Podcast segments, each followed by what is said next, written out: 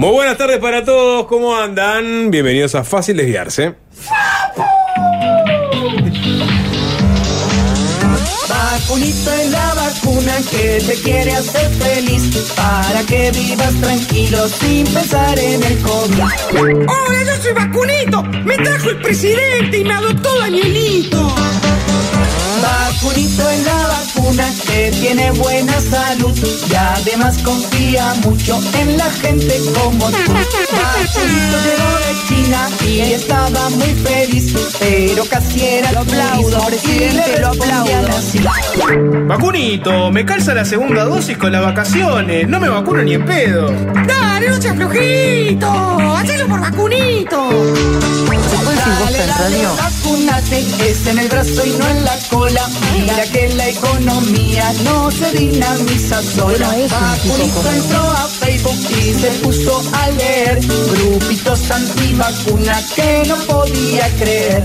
No confío en las grandes farmacéuticas. No le creo nada a los chinos. Miguel me quiere instalar un chip. Dale, no rompan los huevos, vacunito contestaba. Así podemos hacer que acá nunca pasó nada. Vacunito es la vacuna que te quiere hacer feliz para que vivas tranquilo sin pensar en el COVID. Espero que les haya gustado mi jingle. ¡Vacúnese! ¡Vacunito!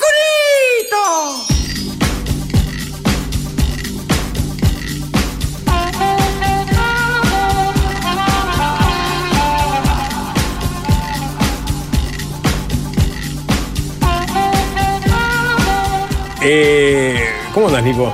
¿Qué dice, Sapo? ¿Todo bien? Eh, hay que decirle a la gente, porque no, se- no se explica, sino este, la, la presencia de. Me he olvidado por completo de Jingle Vacunito. eh, que sigue el, el disfraz de Vacunito eh, girando por hay- los estudios de Magnolio. El grupo tiene un problema de, de- de mal de Diógenes, ¿no? Sí. Con cual- cada idea que ocurre, cada cosa que aparece, se queda acá para siempre. Igual el disfraz de Bucanito se ve que vacunó a alguien porque la jeringa se descartó y Ah, está solo. bueno. Bueno, porque Sí, perdió era, su jeringa. era- era peligroso. Bueno, ya había bien. sido usada la, Sí. la vacuna mucho y, y bueno, podía transmitir algún tipo de enfermedad. Pero vos sabés que en, en- en la oficina. ¿Cómo anda, Jorge? Hola, Diego. Buenas tardes. En la, en la oficina donde no, no, hacemos la previa, digamos, que donde estaba, donde es, donde se cum- cumple eh, todos, todos los este, que trabajan en esta radio depositan su- sus pedazos de síndrome de Diógenes en esa oficina, ¿no? Porque es una queja que estás haciendo. yo cuando lle- llegué el, el- el- el- el 15 de enero Sí. había una bolsa enorme de botellas Corona vacías que, que- que fue, digamos, golpeada permanentemente. Desapareció el perchero con un traje murguero que había. No ahí. desapareció, está acá el perchero, mirá. Ah, está dentro del mirá. estudio. No sé por qué, pero está dentro del estudio. Bueno, y, eh, pero ese perchero tenía un gorro medio bizarro, tenía un traje de murguista. En fin, es medio un cambalache, es como si fuera. Tenía también, tenía también determinados disfraces que se usan. Por ejemplo, en la mesa de los galanes tenía alguna cosa. Sí, Pero sí, desapareció todo eso, no sé. No Hay, sé. hay una biblioteca también de, de- de- de libros que no se consumen y terminan ahí en el fondo. ¿Estás diciendo que los libros que a veces llegan a las radios no, no son leídos por los comunicadores? No, en, en- en nuestra oficina sí, por, por eso, por eso nos las llevan a todos los libros. Claro, tienen la expectativa de que ahí se lean. Fácil de leer se lee. Exacto. Mm, Bueno, ¿y? Bueno, nada, eso. No, y apareció Vacunito. ¿Por qué, ¿Por qué porque- apareció Vacunito? Y apareció Nico? Vacunito porque eh, el Ministerio de Salud Pública eh, tiene una conferencia hace un par de días porque vienen 330.000 dosis nuevas para un plan de vacunación 2024 contra el COVID-19. Y Vacunito sintió la necesidad de, de venir a advertir que se viene una nueva campaña de vacunación. ¿Qué, qué vacuna? Dale, sapo. No pregunte boludeces. ¿Qué vacuna? Pfizer, sapo. ¿Qué. ¿Cuál va a ser? ¿Cuál pensás que va a ser? Y bueno, yo qué sé. Puede ser la chumba. No, ¿cómo, No. ¿cómo va a ser? ¿Cómo va a ser? ¿Cómo va a ser la Sinovac, sapo? ¿Y por es qué no? la Pfizer. Es la que nos, no- no- nos salvó la petiza. Ahora no, no, no, le vamos para atrás a la Sinovac. ¿Cómo Gracias a la Sinovac eh, pudimos volver a la normalidad. Gracias a China, porque es lo que esperaba China que dijéramos en algún momento, y lo estoy diciendo en este momento. La política sanitaria internacional Sí. china, Sí. que a, a costa de no vacunar a su población, logró vacunar a buena parte de la población global. Bueno, hoy ve sus frutos con un sapo agradeciéndole públicamente a los chinos por a- hacernos llegar. eh, Después se mandaron vacunas. la cagada. ¿Te activaron el chip, Sapo, ya? No sé, capaz que sí, no me estoy dando cuenta. Pero hay, hay- hay que hacer las cosas. pues. China, pueblo hermano, que nos eh, sacó las castañas de. Después que se el- mandaron la cagada. íbamos por el COVAX. ¿Se acuerdan de, de lo que era el COVAX? Me acuerdo ¿no? perfecto de toda Eh, esa época. No me hagas rememorar. sí, qué, qué- qué tiempos oscuros, por favor, vayamos de las atrás. COVAX. Igual sigue el COVID en la vuelta. Llegaron aviso. unas COVAX a, a Suriname el otro día. 14. 14 COVAX en Suriname. Sí, fue la primera partida que llegó a No Suriname. queda nadie en Surinam. Hermoso. Bueno, ¿qué, ¿para dónde vamos? ¿Qué, qué- qué quieren? ¿Hablar, ¿Hablar de acá? ¿Hablar de Argentina? Tenés, eh, tenés a Milei en Davos. Tenés a Vergara en apuros. ¿Cuál, cuál te gusta más? ¿Por dónde querés arrancar? Vergara en apuros es, es, es, es hacerle juego a los que quieren poner apuros a Vergara. Está listo, querés hablar de Vergara entonces. Disculpame que te lo diga así de esa forma. Busca de damas gratis, Alvin, quieren bajarme. ¿Quieren, ¿Quieren discutir a propósito de ¿no? eso? Bueno, me, Sí. eh, me- Sapo quiso ir para ahí no, derecho. no. La, la- la- la- la noticia está disparada en realidad en base principalmente a fuentes por el semanario Búsqueda Sí. hoy que habla de que convocatoria, convocatoria serenista progresistas va a volver a debatir en febrero la precandidatura de Mario Vergara que, y ahí aparecen las comillas, no prende. Ese es el diagnóstico que ha- hacen algunos en convocatoria y por lo cual en febrero podrían estar discutiendo si amerita que la precandidatura de Vergara se mantenga arriba de la mesa, vaya hasta el final en las internas del Frente Amplio, o que por el contrario, en una interna polarizada, no rinda tanto ir hasta el final y bajarse antes. Sí, acá me da la, la nota de búsqueda. ¿Querés que, que te lea? Dale. Porque la carta que propuso como candida- candidato a la intendencia de Álvaro García fue una advertencia que molestó en el sector al senador y se interpretó como una amenaza a la unidad de bloque. Vieron que hay una carta de algunos este, militantes que quieren que Álvaro García sea el candidato del frente a, en, en Montevideo. Sí, ¿no? uno de los que la firmaba, por ejemplo, era, eh, o que la disparaba era Pedro Pesteguía, eh, exfuncionario del OPP en la época que Álvaro García era justamente el director Gente del entorno de García, vamos a decir la verdad. ¿no? Ah, no la carta- a veces no, una carta. Ah, la carta, no sé qué. Podés usar- familiares de podés usar- podés usar dos palabras. ¿Cuál era dos peor que el anterior? Podés usar entorno o allegados. ¿Cuál te gusta más? ¿El entorno o allegados? Bueno. Está, en fin. La paz interna que había logrado a fines del año pasado con convocatoria sereñista, progresista, el bloque que respalda la precandidatura de Vergara, corre el riesgo de romperse en la medida en que la campaña electoral comienza a hacerse más intensa. Es verdad que fue difícil lograr que se lo postulara a, a- tuvo, fue, un, fue un sainete realmente, ¿no? Un sainete o Costó una, salir. una telenovela, un, sí, un parto de nalga. La, Fue- candida- la candidatura de, de- de Vergara. Eh, costó. ¿Costó? Costó porque estaba, por un lado, la, la- la inquietud de, de María Frente Amplista de largar la candidatura y, y que ese espacio fuera con una candidatura y obviamente si ese espacio iba con una candidatura iba a ser el nombre de Vergara da- digamos no, no, no aparecía otro nombre que pesara tanto como el de Vergara para eso eh, pero los- el resto de los sectores no daban el paso No, no, por eso. eh, y entonces primero hubo comunicados como acordamos que a priori se iría con un candidato, después sí se va a ir con un candidato, no se decía quién era, todo el mundo sabía que iba a ser este, Vergara, después finalmente sí se cuadró con el nombre de Vergara. Bueno, la nota dice, a mediados de octubre, Búsqueda publicó que los sectores Plataforma Magnolia y parte de Asamblea Uruguay aspiraban a una evaluación de la precandidatura del senador en las cercanías del Congreso, que se realizó ¿no? A principios de diciembre. Después vinieron algunos hechos que apaciguaron la situación y uno fue que Vergara empezó a subir su marca en unas encuestadoras. En octubre del 20 23 llegó a marcar 12 puntos en la interna del frente, según un sondeo de equipos. Eh, superaba la línea del 10% considerado por varios dirigentes como un mínimo indispensable para sostener su postulación. Y, y cinco puntos porcentuales su medición de agosto, ¿no? O sea, había más que duplicado eh, lo que ve- venía midiendo. Por otra parte, la muerte de Astori también lo, ponen este, un poco como parte del el- el- el contexto eh, que generó que saliera la, precandidatura de Vergara. El apoyo que Vergara había recibido de Asamblea Uruguay, el sector liderado por Astori, había sido clave para que eh, su precandidatura se consolidara en convocatoria. Y si bien algunos dirigentes astoristas no estaban conformes con el desempeño, la muerte del histórico dirigente Frente Amplista dejó el debate interno del sector en un segundo plano. A ver, estaba la posibilidad de que se, fueran con Orsi, por ejemplo, ¿no? O sea, había una chance de que Asamblea Uruguay decantara por una. O sea, ¿por, qué se dilató tanto la, eh, el apoyo a Vergara? Porque había algunos sectores que estaban evaluando seriamente si e- era necesario conformar un, tercer polo fuerte o irse atrás de la candi- candidatura de Orsi de una. Eso fue, fue parte de los problemas que dilataron su, su candidatura. Claro, o sea, hay, hay, hay consenso en que hay que afianzar un espacio con, con las características, con la sensibilidad que tiene convocatoria, digamos, ¿no? El- el- algo que venga a suceder lo que fue el, el Frente Liber Seregni. En, eso, en ese sentido sí hay, hay acuerdo. Lo que pasa es que por cómo pintaba la interna y por cómo pinta la interna hasta el momento, la polarización entre Yamandu Orsi y Carolina Cose hace pensar si la estrategia de ir con un... O, o lo- o los hizo reflexionar durante el 2023 y la estrategia de ir con un candidato propio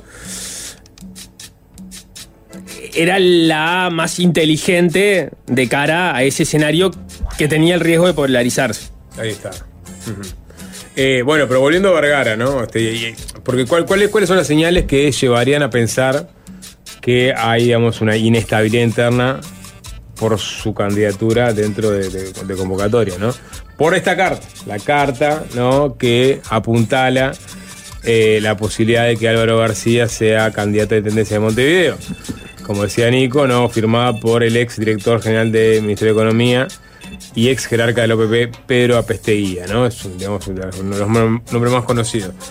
Eh, la carta no cayó bien ni en el resto de convocatoria ni en el entorno de Vergara y la respuesta que dio García tampoco tranquilizó a varios dirigentes consultados por búsqueda. En la medida de que el ex director no se desmarcó de la idea de ser candidato a la intendencia, algo que no se ha discutido en la interna del bloque. Y ahí está el gran malestar. O sea, pará, tuviste un año para definir eh, la candidatura de Vergara y, el propio Vergara diciendo, no, hay que pensar primero en las ideas y después en los nombres, siendo muy... Y, ya tenés una carta que, propone a Álvaro García, eh, que si bien dijo, ¿no? Que es... en este momento no, no está, no esa, esa chance, tampoco se desmarcó. Bueno, eso generó cierto, eh, cierta desconformidad este, en el entorno de, de Vergara. Sí, ¿no? de hecho Vergara habló de- de- del tema y, lo, lo entrevistaron en, en Nada que Perder de M24 y ahí dijo que para ellos era prematuro evaluar, conversar o discutir candidaturas a la intendencia en este momento. Un integrante de plataforma dijo a búsqueda que si bien la carta no fue una iniciativa del sector, sí apunta a que no se identifica convocatoria exclusivamente con Vergara, sino que tenga varias luminarias. En esa línea sostuvo que se trató de un aviso claro para el senador respecto a la identidad del bloque. Plataforma, por su parte, replanteará su posicionamiento político en febrero y, según aseguró la fuente, con el contexto de que la precandidatura de Vergara sigue sin crecer. Eh, y después la, la situación no difiere mucho en Magnolia, Magnolia, eh, que es el grupo que, que lidera eh, Cristian Di Candia, donde también evalúan que la postulación de Vergara está estancada y el escenario de polarización entre Cosa y Orsi es inminente, según dijeron fuentes del sector a búsqueda. Incluso en la Asamblea de Uruguay la visión de muchos dirigentes sobre la viabilidad de la precandidatura de Vergara ha cambiado. Un hecho relató a búsqueda que un aspecto clave para la elección es que no se ponga en riesgo la victoria del Frente Amplio en las elecciones nacionales por ningún factor y entre los peligros que identificó está la confirmación del plebiscito por la seguridad social que impulsa el PIT y algunos sectores del Frente Amplio y también, eh, perdón, que impulsa el PIT algunos sectores del Frente Amplio y también la victoria de Cosa en la interna en la medida que- en que eh, respalda el plebiscito. Ese- ese es- esa es la narrativa o el, o el relato, digo relato no por, por, por de manera peyorativa, es la, la- la lectura mejor o la, o la hipótesis que, eh, que, que manejan y, y- y que abonan algunas de las encuestas que se han conocido, ¿no? La eventualidad de oh, un Orsi candidato y la eventualidad de una Carolina Cose candidata dentro del, del Frente Amplio cambia el escenario de cara a, la selección, a, a octubre y eventualmente al, al balotaje. Sí, sí, está medido. Está, está, est- sí, claro. Está, Simplificando, eh, digo, está, que- medi- está medido, pero, pero, pero después, después tiene que ir a, a la instancia, ¿no? No, O sea, no, ni que hablar. Pero, pero sí, a priori, a priori, las encuestas hablan de que tendría más chances Orsi que Cose. Entonces, ¿qué, qué haces en, qué hace el frentista en, en junio? Simplificando, el que vota a Vergara, podemos decir que tiene más afinidad, así en general. Todo esto brocha gorda, ¿no? Con, con Orsi que con Cose, ¿no? Entonces, si vos dividís ese voto que podría este, darle a, a Orsi una victoria clara y con un buen margen, puede pasar que Cose vaya subiendo, vaya subiendo, vaya subiendo. Y en un momento, gracias a que vos dividiste ese voto, puede terminar ganando Cose porque se dividió el otro polo. Si vos no hubieras dividido ese voto y hubieran ido todos juntos detrás de Orsi, capaz que Orsi ganaba con un margen este, mucho más grande. Esa es una, una teoría, ¿no? Del, del que quiere bajar a Vergara, ponele, ¿no? Sí, Quieren es- bajarme y bueno, bajate, Eh, eh. bajate porque la verdad que capaz que no llegamos, gana Cose, después perdemos y, y tal, quedamos en la nada. El argumento que- eh, o el contraargumento que ha manejado Vergara en relación a eso, para que no lo bajen o para, o para este, fortalecer su, su postura ahí, es de, bueno, eso también es discutible porque a nadie se le escapa que Vergara es un candidato con este costero, montevideano, ¿no? Eh, y ahí en Montevideo seguramente la fuerza de Carolina Cose en términos relativos es mayor que la de Orsi. Tie- Tiene sentido porque ella también es una candidata montevideana en relación a Orsi, que es un candidato que puede tener más ascendencia en el interior más allá que sigue siendo un candidato metropolitano. Entonces, bueno, ahí capaz que esa lectura desde, desde, desde arriba, cuando entras al territorio, en algunos lugares no se replica este, de esa manera. Pero bueno, son. Nada, argumentos arriba de la mesa. Sí, o sí. hipótesis arriba de la mesa que solo se van a comprobar el día que se vaya Pará, y se vote. y- el chileno la- Rodríguez, este, el que, que es el presidente del Partido Demócrata Cristiano, eh, dijo, digo, de alguna forma, defendiendo la, la- la- la candidatura de Vergara, que eh, tiene para crecer, tiene todo para crecer. Vergara. ¿Qué, dicen las, qué dijeron las últimas encuestas sobre Vergara?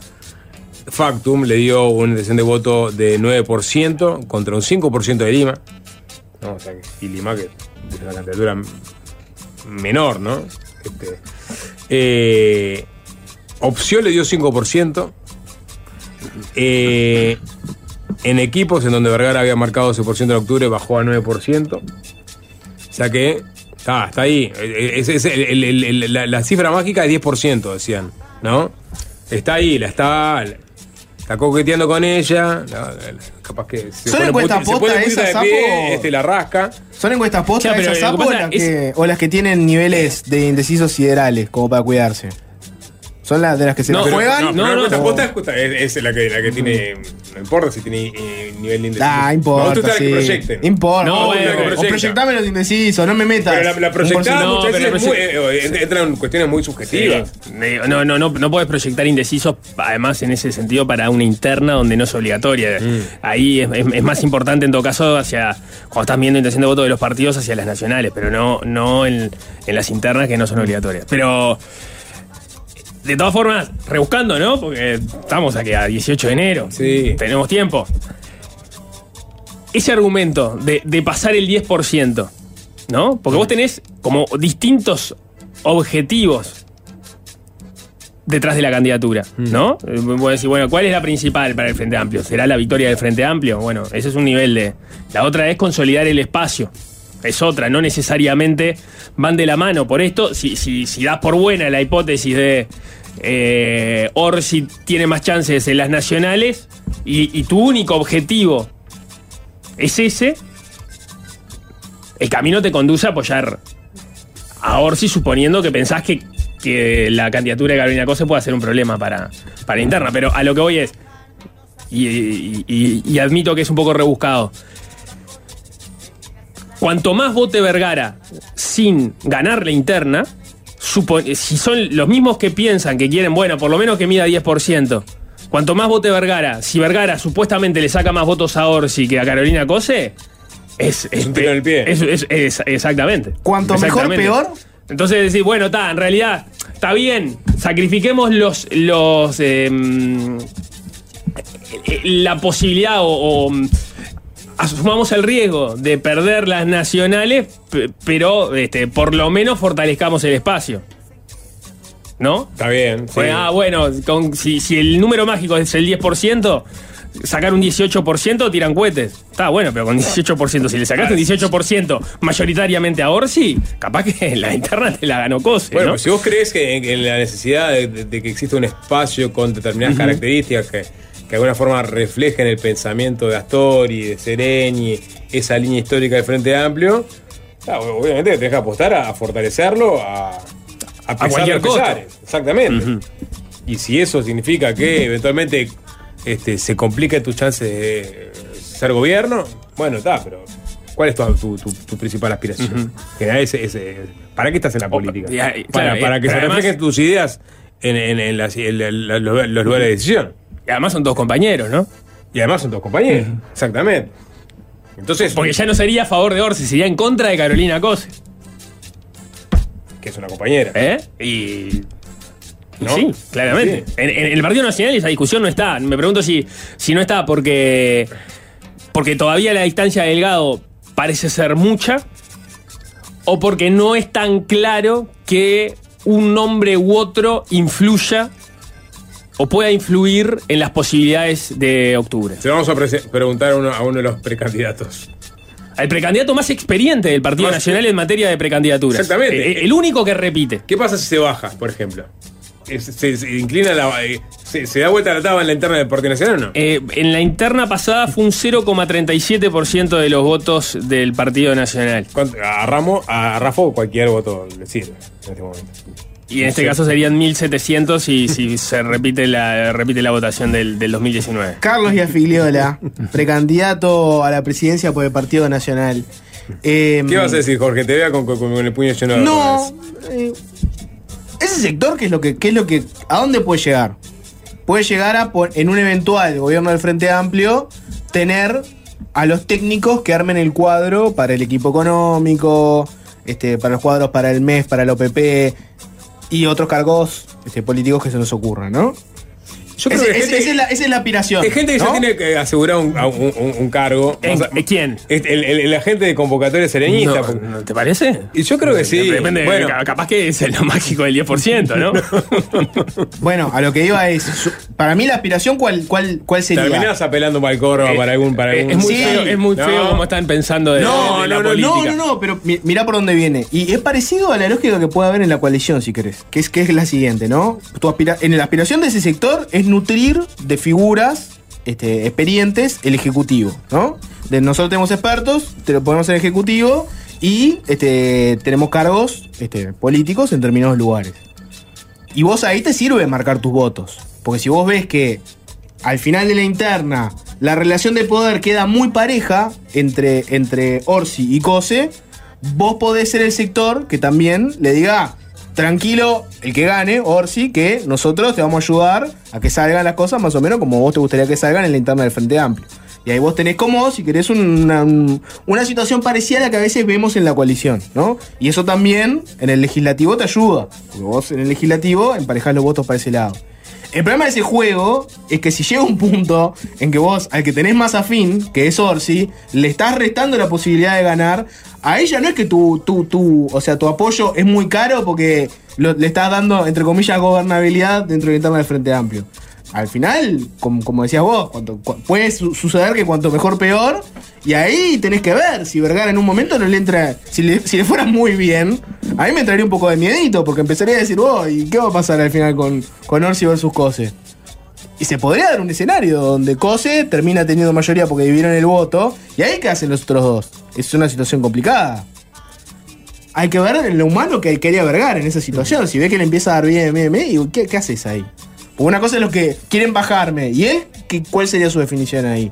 Es interesante esa eventualmente. Sí, está bien. De todas formas, lo que, lo que Siga, siga la, la candidatura de Vergara. Lo digo hoy. eh, lo, eh, eh, lo estás este, augurando o, lo- o lo estás apoyando, siga Mario, siga. No, No, no, no no, se, no. Deje, no se deje tirar. ¿Quieren bajarme y no tienen con qué, sapo?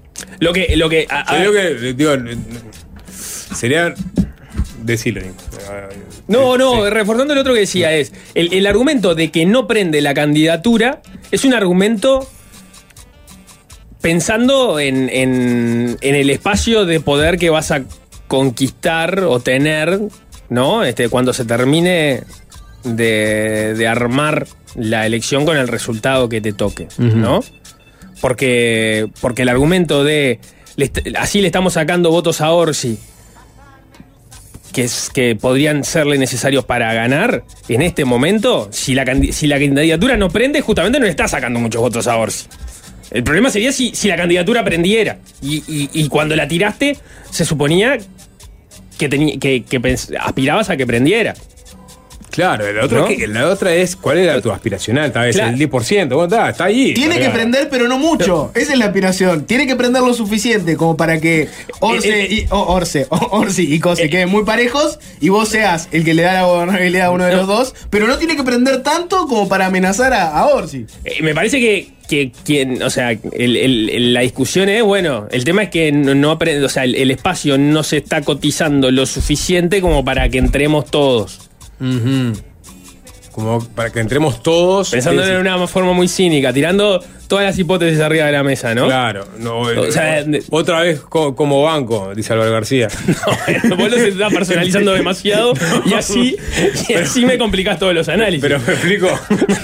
Pará, ya que ya mejor no fueron una, una legislatura, pará. Para ser cínico, Claro, viene, ¿no? viene Orsi, se Bueno, junta con sí, Vergara. claro. ¿eh? Digo, Pará. es una posibilidad de pensarlo, porque, porque digamos, lo que digo es eso, no sobreviven a la vez los dos argumentos de eso. el tema es eso, la candidatura no prende o la candidatura complica a Orsi. En este momento, como están las encuestas, y se está diciendo en que no prende, el problema es, es eso, el espacio no se está cotizando lo suficiente. No. Está. Que es otra discusión respecto a la por la cual empezábamos y la que estaba originalmente a la hora de lanzar la candidatura. De verdad. Sí, eh, eh, termina siendo un, un problema interno en todo caso, ¿no? De. de convocatoria. Sí, exacto. Sí. La otra, tengo otra, la última, ¿no? Tu aspiración es eventualmente nutrir. Todo esto es en hipotético, ¿eh? Sí, sin, sin información. todo es hipotético y sin información. La otra es, si tu aspiración del astorivergarismo es nutrir el ejecutivo, ¿no? De, de astorivergaristas que te van a ayudar a armar tu cuadro, etcétera, ¿no? Vos sos Orsi. Y el astorivergarismo te recontra complicó una interna que debería haber sido facilísima. Y te das cuenta que al final está medio complicado. Y capaz que a mí me da un poco de ganas de decir, no, mirá, el cuadro es Odone, tres o cuatro más que, que vienen con Odone, y vos vas a tener esto, esto, esto y esto. Y capaz que pues, puede darse esa situación también. No, no, no, yo creo que Vale, no, no. eh, eh, me da la impresión. Dale, No, vos. no, no, no. Tiro teorías para el debate, para que pecantar Pare- un poco. parece difícil que puedan prescindir de algunos cuadros técnicos que Exactamente. tiene. o sea, eh, si, si algo tiene el astorivergarismo son buenos cuadros técnicos que entran a jugar en, en- en cualquier partido. El de partido de Cose, bueno, bueno, el partido de Orsi. En el partido de Cose capaz que capaz que ahí puede haber este, algo Está, lo que pero hizo- ahí- dijo Jorge. pero ahí porque la, la base Porque la del presión apoyo. va a ser de, de- de los otros que apoyaron Claro, la cosa. pero la, la base del apoyo de, de, de COSE eh, Es otra ideológicamente tiene diferencias con el espacio de, Vergara. Pero te- realmente tenés, tenés cuadros que ya, ya trabajaron en el Estado, ¿no? En cargos de alta exposición, y vos no vas a prescindir de ellos, ¿no? Eso, eh, nadie dice, presi- nadie dice prescindir, dice qué lugar de relevancia le das o no. Está bueno, capaz No que es no lo mismo la listita de yo soy el que te, te va a, a manejar el MEF, te voy a manejar los PP, no sé qué, a la listita de vas a ir en cuadro de tercera línea para abajo. ¿Se, se entiende? Viene por ahí la. Bueno, ¿qué dicen? Hay que jugársela. ¿Se va- eh, ¿Sigue la candidatura de Vergara o no? Yo no estoy acá para adivinar el futuro, sapo. Ah, bueno, la verdad que- Yo estoy acá solamente para especular sin información. Alguien es así, mirá de la cabeza. ¿qué? Eh, para mí es más probable que se baje algún colorado en la interna que que se baje algún frente amplista en la interna, ¿no? Si tuviera que adivinar quién, quién está con, con más chance de. ¿No? Yo, No ya, yo ya, yo ya, este, pitonicé que se bajaba Lima y apoyaba a, a Cose. Acose. Sí, Sí, claro. Sí. Eh, es una posibilidad. Digo, es una posibilidad, digamos, si, si Lima se bajara, Sí, va para todo ahí, pero- indica que iría que, que va para ahí. Para pero bueno, va pero no vos. necesariamente. Hay que ver los que ver. objetivos que él tiene también. No, no, no, viste, no, no, búsqueda no saca no- notas sobre, sobre el limismo. ¿No? y la crisis interna del limismo que no prende la candidatura de Lima. Es una- Bueno, la verdad es- que, es la candidatura crítica. que no prende es la de Lima, ¿no? Vamos a decir la verdad. Ah, pero la candidatura de Lima no tampoco era testimonial una, candidatura que pudiera tener eh, expectativas de prender. Él aspira No, o sea, no hay, no hay a ser un- senador. ¿Eh? Y sí, sí, claro. Básicamente. El, el objetivo, me imagino, de nuevo, El limismo es, es, eh, es él siendo senador. llegar al Senado. Después del tuit nefasto que metió Lima sobre el fallecimiento de Astori, quedó tranquilo y no hizo un tuit sobre la sociedad de la nieve. ¿Qué puso ese se lo dejó, ese se lo dejó, se lo dejó a Vergara. No recuerdo el Twitter. No, no. había, sí, hecho, había hecho un tuit que tenía, que mezclaba algo futbolístico. Ah, el con- día del- que era el, la sub-20 y, y el Exacto. fallecimiento. No, no, no recordaba que era por el Me fallecimiento. de echó, me echó dos eventos en un mismo tuit, tipo comparando el fallecimiento de Astori, la sub-20, etcétera, no cayó muy bien.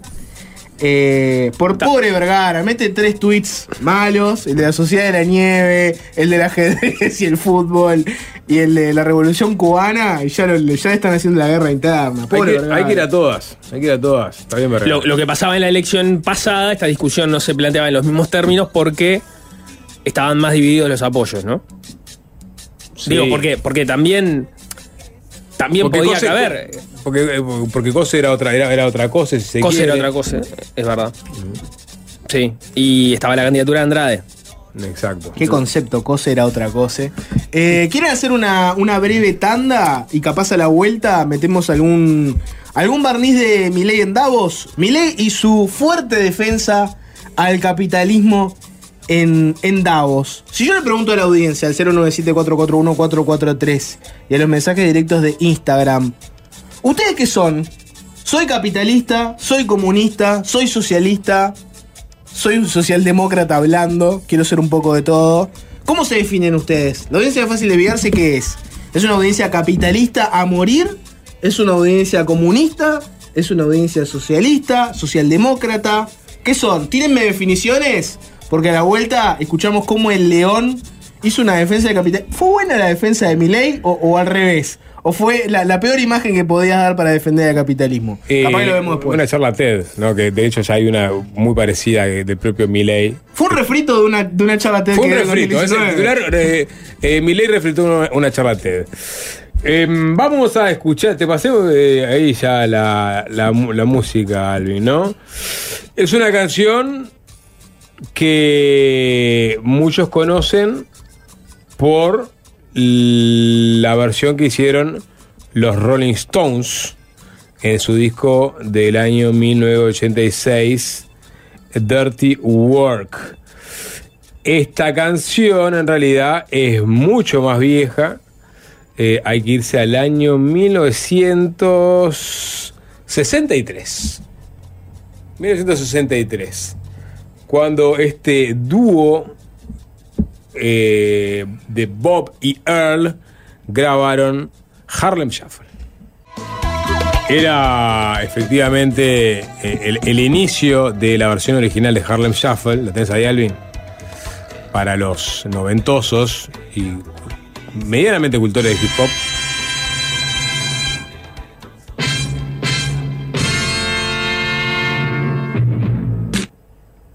House of Pain.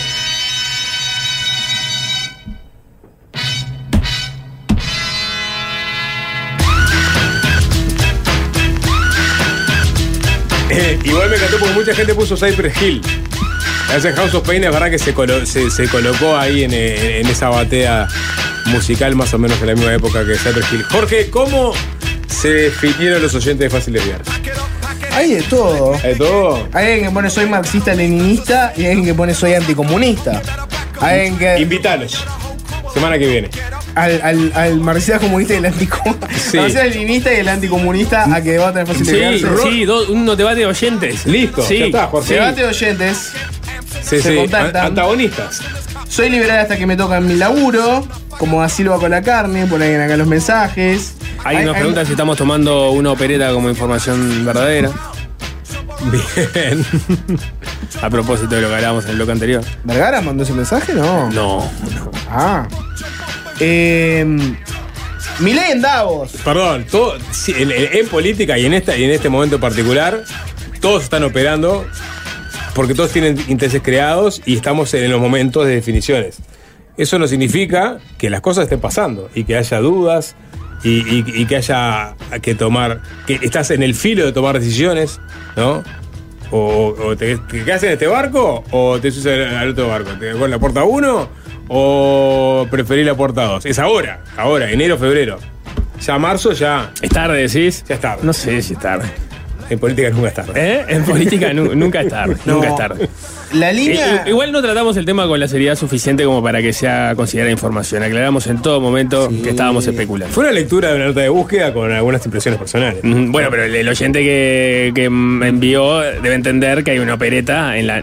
No, no sé si de búsqueda, me imagino que no, no refiere a búsqueda, porque no, no sé bien, no, no puedo interpretarlo. Me imagino que es de las fuentes que le hacen llegar esa información, que quieren instalar esa discusión de la inestabilidad de la candidatura de Vergara. Especulo. Cuando, de va- nuevo. cuando el que le habla a los medios es fuentes, la línea entre la información y la operación siempre va a ser más tenua que cuando él habla a alguien con nombre y apellido, ¿no? Claro, pero definime una información de una fuente que no. no siempre eh, es fácil saberlo. Que, que no sea una. O sea, to- to- la fuente siempre tiene intereses. Por eso, sí. sí. Entonces, es difícil, digamos, que no, o sea, también no interpretarlo como una operación en cierta forma y, esto- y- y no, no necesariamente es. Comparto todo, Bueno, Nico. Bueno, Sapo, eh, Milei en Davos, ¿vos encontraste, puede ser un resumen? Eh, po- podemos ir escuchando, ¿no? ¿Quiénes Eh, lo hicieron? Es, es de La Nación y es un, un resumen de las 10 frases más importantes de su discurso en el, en el foro de, de Davos. Es de, las primeras paradas importantes que tiene Milei, ¿no? Eh, En su, en su Nobel presidencia. Eh, y, fue a un, lugar en donde había muchos referentes este, de peso, de nivel internacional, que eventualmente iban a escucharlo eh, atentamente, ¿no? ¿Y, qué hizo Milei? Lo que eh, uno espera haga Milei, repetir su retórica libertaria. Incluso terminar su discurso con un viva la libertad carajo, que es lo que hizo el foro de Davos, ¿no? Viva la libertad, carajo. Eh, de hecho, muchas personas este, decían, esta es la, la- la misma, la misma charla que dio en la charla TED hace unos años. Está circulando un video de comparación con la charla TED y son, algunas frases son textuales. Sí, sí, copió, copió, copió y pegó en muchos lugares. Es un porque, Mil- porque Milei es eso, es, es una persona que digo, tiene un, dis- un discurso Consistente. consi- con- es consecuente. Es consecuente, Es consecuente. exacto. o sea, es consecuente con- Bien. Le puedes criticar todo. No le puedes criticar que no sea consecuente. Él, eh, desde que arrancó mediáticamente la televisión hasta que se subió a un estrado en el foro de Davos en Suiza, ha dicho exactamente lo mismo. Bueno, arrancó en realidad su carrera mediática eh, puteando ferozmente a todo el establishment económico del macrismo. Pero por, por Este, y, ahora, y ahora en realidad lo- los ha incorporado a su propio gobierno. Está bien, es que si cuando, querés, si cuando querés- habla de teoría, Claro. siempre dice lo mismo, repite lo mismo. Cuando va a la práctica, Eso es otro tema. Cambia todo el tiempo. Absolutamente. Bueno, porque y sí, ahora es, eh, dentro de la política. ¿Querés escuchar a veces de- cambia día a día las cosas que dice. Bueno, si el ajuste lo paga la casta, si quién lo paga, tenés muchas cosas ahí. Vamos con eh, algunos fragmentos, Ale. Hoy estoy acá para decirles que Occidente está en peligro. Digo que Occidente está en peligro justamente porque en aquellos países que deberíamos defender los valores del libre mercado, la propiedad privada y las demás instituciones del libertarismo, sectores del establishment político y económico, algunos por errores en su marco teórico y otros por ambición de poder, están socavando los fundamentos del libertarismo, abriéndole las puertas al socialismo y condenándonos potencialmente a la pobreza, a la miseria y el estancamiento porque nunca debe olvidarse que el socialismo es siempre y en todo lugar un fenómeno empobrecedor, que fracasó en todos los países que se intentó.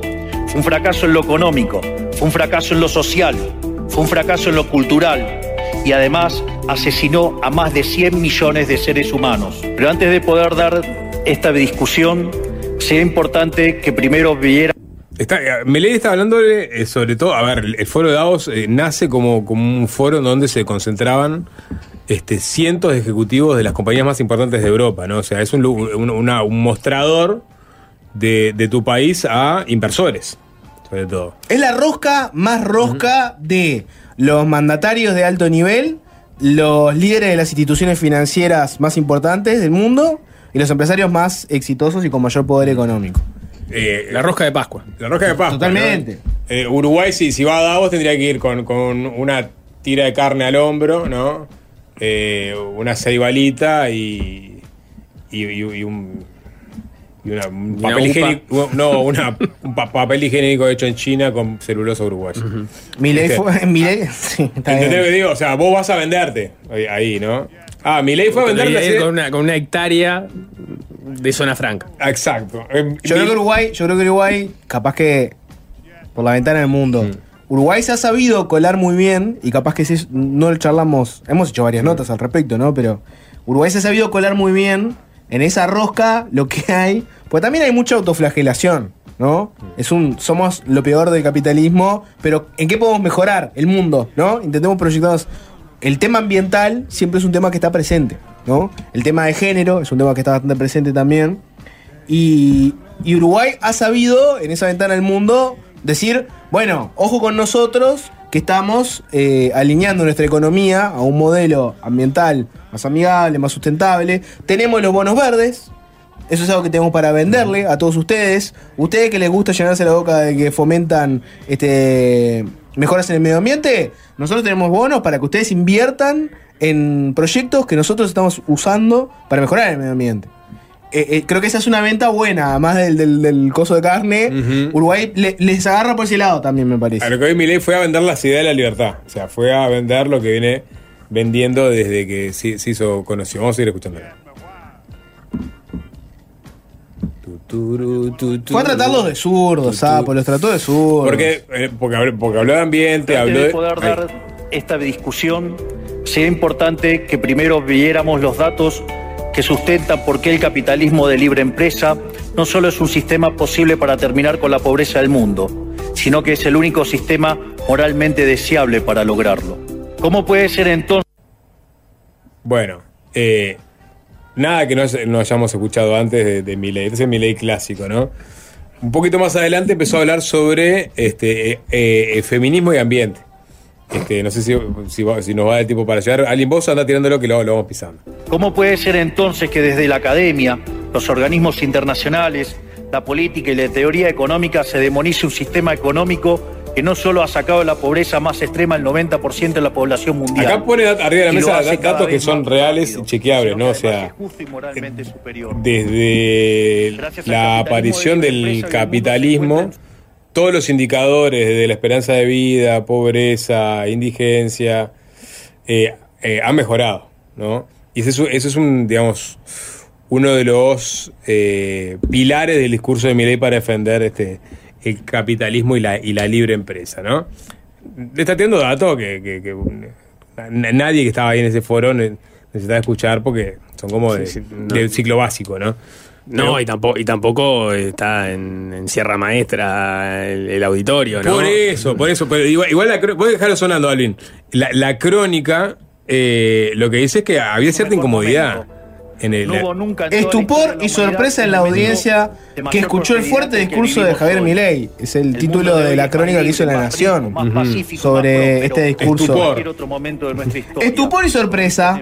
Esas palabras pueden calificar la reacción de los asistentes a la conferencia que dio el presidente Javier Milei en el Foro Económico de Davos esta tarde. Sobre todo cuando listó lo que a su juicio son los enemigos de la libertad. Para entorpecer el proceso económico, darle trabajo a burócratas que no le aportaron nada a la sociedad, sea en formato de ministerios de la mujer o organismos internacionales dedicados a Esta promover la parte que esta le pega al agenda. feminismo. la- Otro de los conflictos que los socialistas plantean es del hombre contra la naturaleza. Sostienen que los seres humanos dañamos el planeta y que debe ser protegido a toda costa, incluso llegando a abogar por mecanismos de control poblacional o en la agenda sangrienta del aborto. Ya sea que se declamen abiertamente comunistas, fascistas, nazis, socialistas, socialdemócratas, nacionalsocialistas, demócratas cristianos, keynesianos, neokeynesianos, progresistas, populistas, nacionalistas o globalistas. En el fondo, no hay diferencias sustantivas. Todos sostienen que el Estado debe dirigir todos los aspectos de la vida de los individuos. El caso argentino es la demostración empírica de que no importa cuán rico seas, cuántos recursos naturales tengas, no importa cuán capacitada esté la población, ni cuán educada sea, ni cuántos lingotes de oro haya en la- las arcas del Banco Central. Si se adoptan medidas que entorpecen el libre funcionamiento de los mercados, la libre competencia, los sistemas de precios Estaba medio tranquetti, Milei, claramente. comercio, Eh, pero ahí es la parte que le está, Sí. le está hablando de la Pero, no intervención o sea, del Estado. Comparó los nazis con los socialdemócratas. Porque ¿no? quedó, quedó todo pegado, comparó al, al- al feminismo del siglo XXI eh, y, y lo- y los movimientos ambientalistas con los nazis y, y- y lo puso en la misma bolsa que los socialdemócratas. Fue un, fue un pastille que por eso lo, de del estupor que mencionaba Jorge. Eh, Esa lista de enemigos generó sorpresa. Les leo la crónica de la Nación, ¿no? Que la, hizo una enviada especial por ese medio. Le- la cronista aseguró que el discurso, cuando llegó a esa parte, ¿no? De la lista de todos los enemigos, como dice Nico, comparando a todos, fue dejando con la boca abierta la audiencia. Una audiencia que, contrariamente a lo esperado, no llenó el gran auditorio del foro, donde la mitad de las banquetas estaban vacías. Bizarro. Con él no se salva nadie, le dijo a la Nación con flema inglesa un empresario británico antes de eclipsarse. Es un delirio absoluto, acotó su vecino de fila, un periodista alemán que no conseguía creer lo que acababa de escuchar. Otros puntos que causaron asombro. La afirmación que el sojuzgamiento de la mujer es un invento de los enemigos de la libertad, así como el peligro que representa la defensa del medio ambiente. Quiero creer que Milei vive en un mundo que no es el nuestro. Por eso llega a conclusiones tan extremas, opinó otro asistente húngaro, para quien la libertad defendida por el presidente argentino es una cosa excelente. Yo nací y crecí en un régimen comunista, solo puedo aplaudir lo que él dice. Milei se veía nervioso, no parecía cómodo ante esta audiencia tan diferente al público que lo sigue. Es verdad, si bien no en la cantidad esperada, africanos, europeos, asiáticos, el mundo presente en el reducido perímetro de Davos se había dado cita para conocer su concepto de libertad y de regulación a ultranza. Mientras el presidente se dedicaba a ese ejercicio, a medida que desarrollaba sus conceptos más radicales, se oían algunas risas. De sorpresa, incredulidad, fascinación, imposible decirlo. Lo seguro es que parte de su discurso, sobre todo el que dedicó a trazar la historia de la economía mundial y los éxitos incomparables del capitalismo empresario, no consiguieron transmitir el encanto de esa fabulosa capacidad de comunicar que tiene el nuevo presidente. Me hubiera encantado que viniera con la motosierra, bromeó un periodista francés, después de opinar que, luego de esa intervención, serán poquísimos los dirigentes políticos que quieran sacarse una foto con él, mientras los empresarios comenzaban a mirarlo con cada vez más interés. Y ahí la cronista pone lo siguiente. Ahora estoy empezando a comprender, reflexionó un diplomático holandés con circunspección. El enemigo del presidente Milei no es el comunismo, que tal vez sería perfectamente comprensible. Somos todos aquellos que defendemos de algún modo la regulación de las brutalidades del mercado. Todos, moderados o no, deberíamos ir al infierno con los nazis, los fascistas y la extrema izquierda. Nunca escuché nada igual. Será interesante saber si tiene razón. Fue lo que un comentario. En el discurso de Milei, que como ese Elon Musk lo celebró y puso un too hot, demasiado caliente. Claro, o sea, son culo y calzón, lo- no Elon- Elon Musk y Milei. Claro, Elon Musk lo, lo- lo festejó. Eh, el discurso de Milei es como dice Sapo, eh, él es consecuente con las cosas que, siem- que siempre dice, ¿no? No, no, no hubo grandes sorpresas en su discurso. A mí igual me llamó la atención algo, que fue un fragmento eh, que, que yo al menos no, no creo. Creo que los, los defensores más acérrimos del capitalismo, casi todos tienen un límite, me parece a mí, que es un límite razonable, que creo que lo, lo- lo entiende cualquiera, que es que la libre competencia en el mercado tiene en su génesis, si querés, su propia destrucción, ¿no? Que es, si nosotros estamos compitiendo y mi empresa le empieza a ir muy bien y la de ustedes dos no les va tan bien como la mía, probablemente yo quiera adquirir las empresas de ustedes y quedarme con todo el mercado yo. Y es natural que así sea, porque si estamos compitiendo, yo lo que quiero no es competir eternamente con ustedes y que los consumidores tengan siempre la libertad de elegir el producto que tienen y elegir el, digamos, el- la mejor empresa que se los brinde. No, yo lo que quiero es ganar. Quiero quedarme con todo el mercado yo y ser yo la única opción y decidir yo los precios que pongo y tener yo la posibilidad de trabajar lo mucho o lo poco que quiera.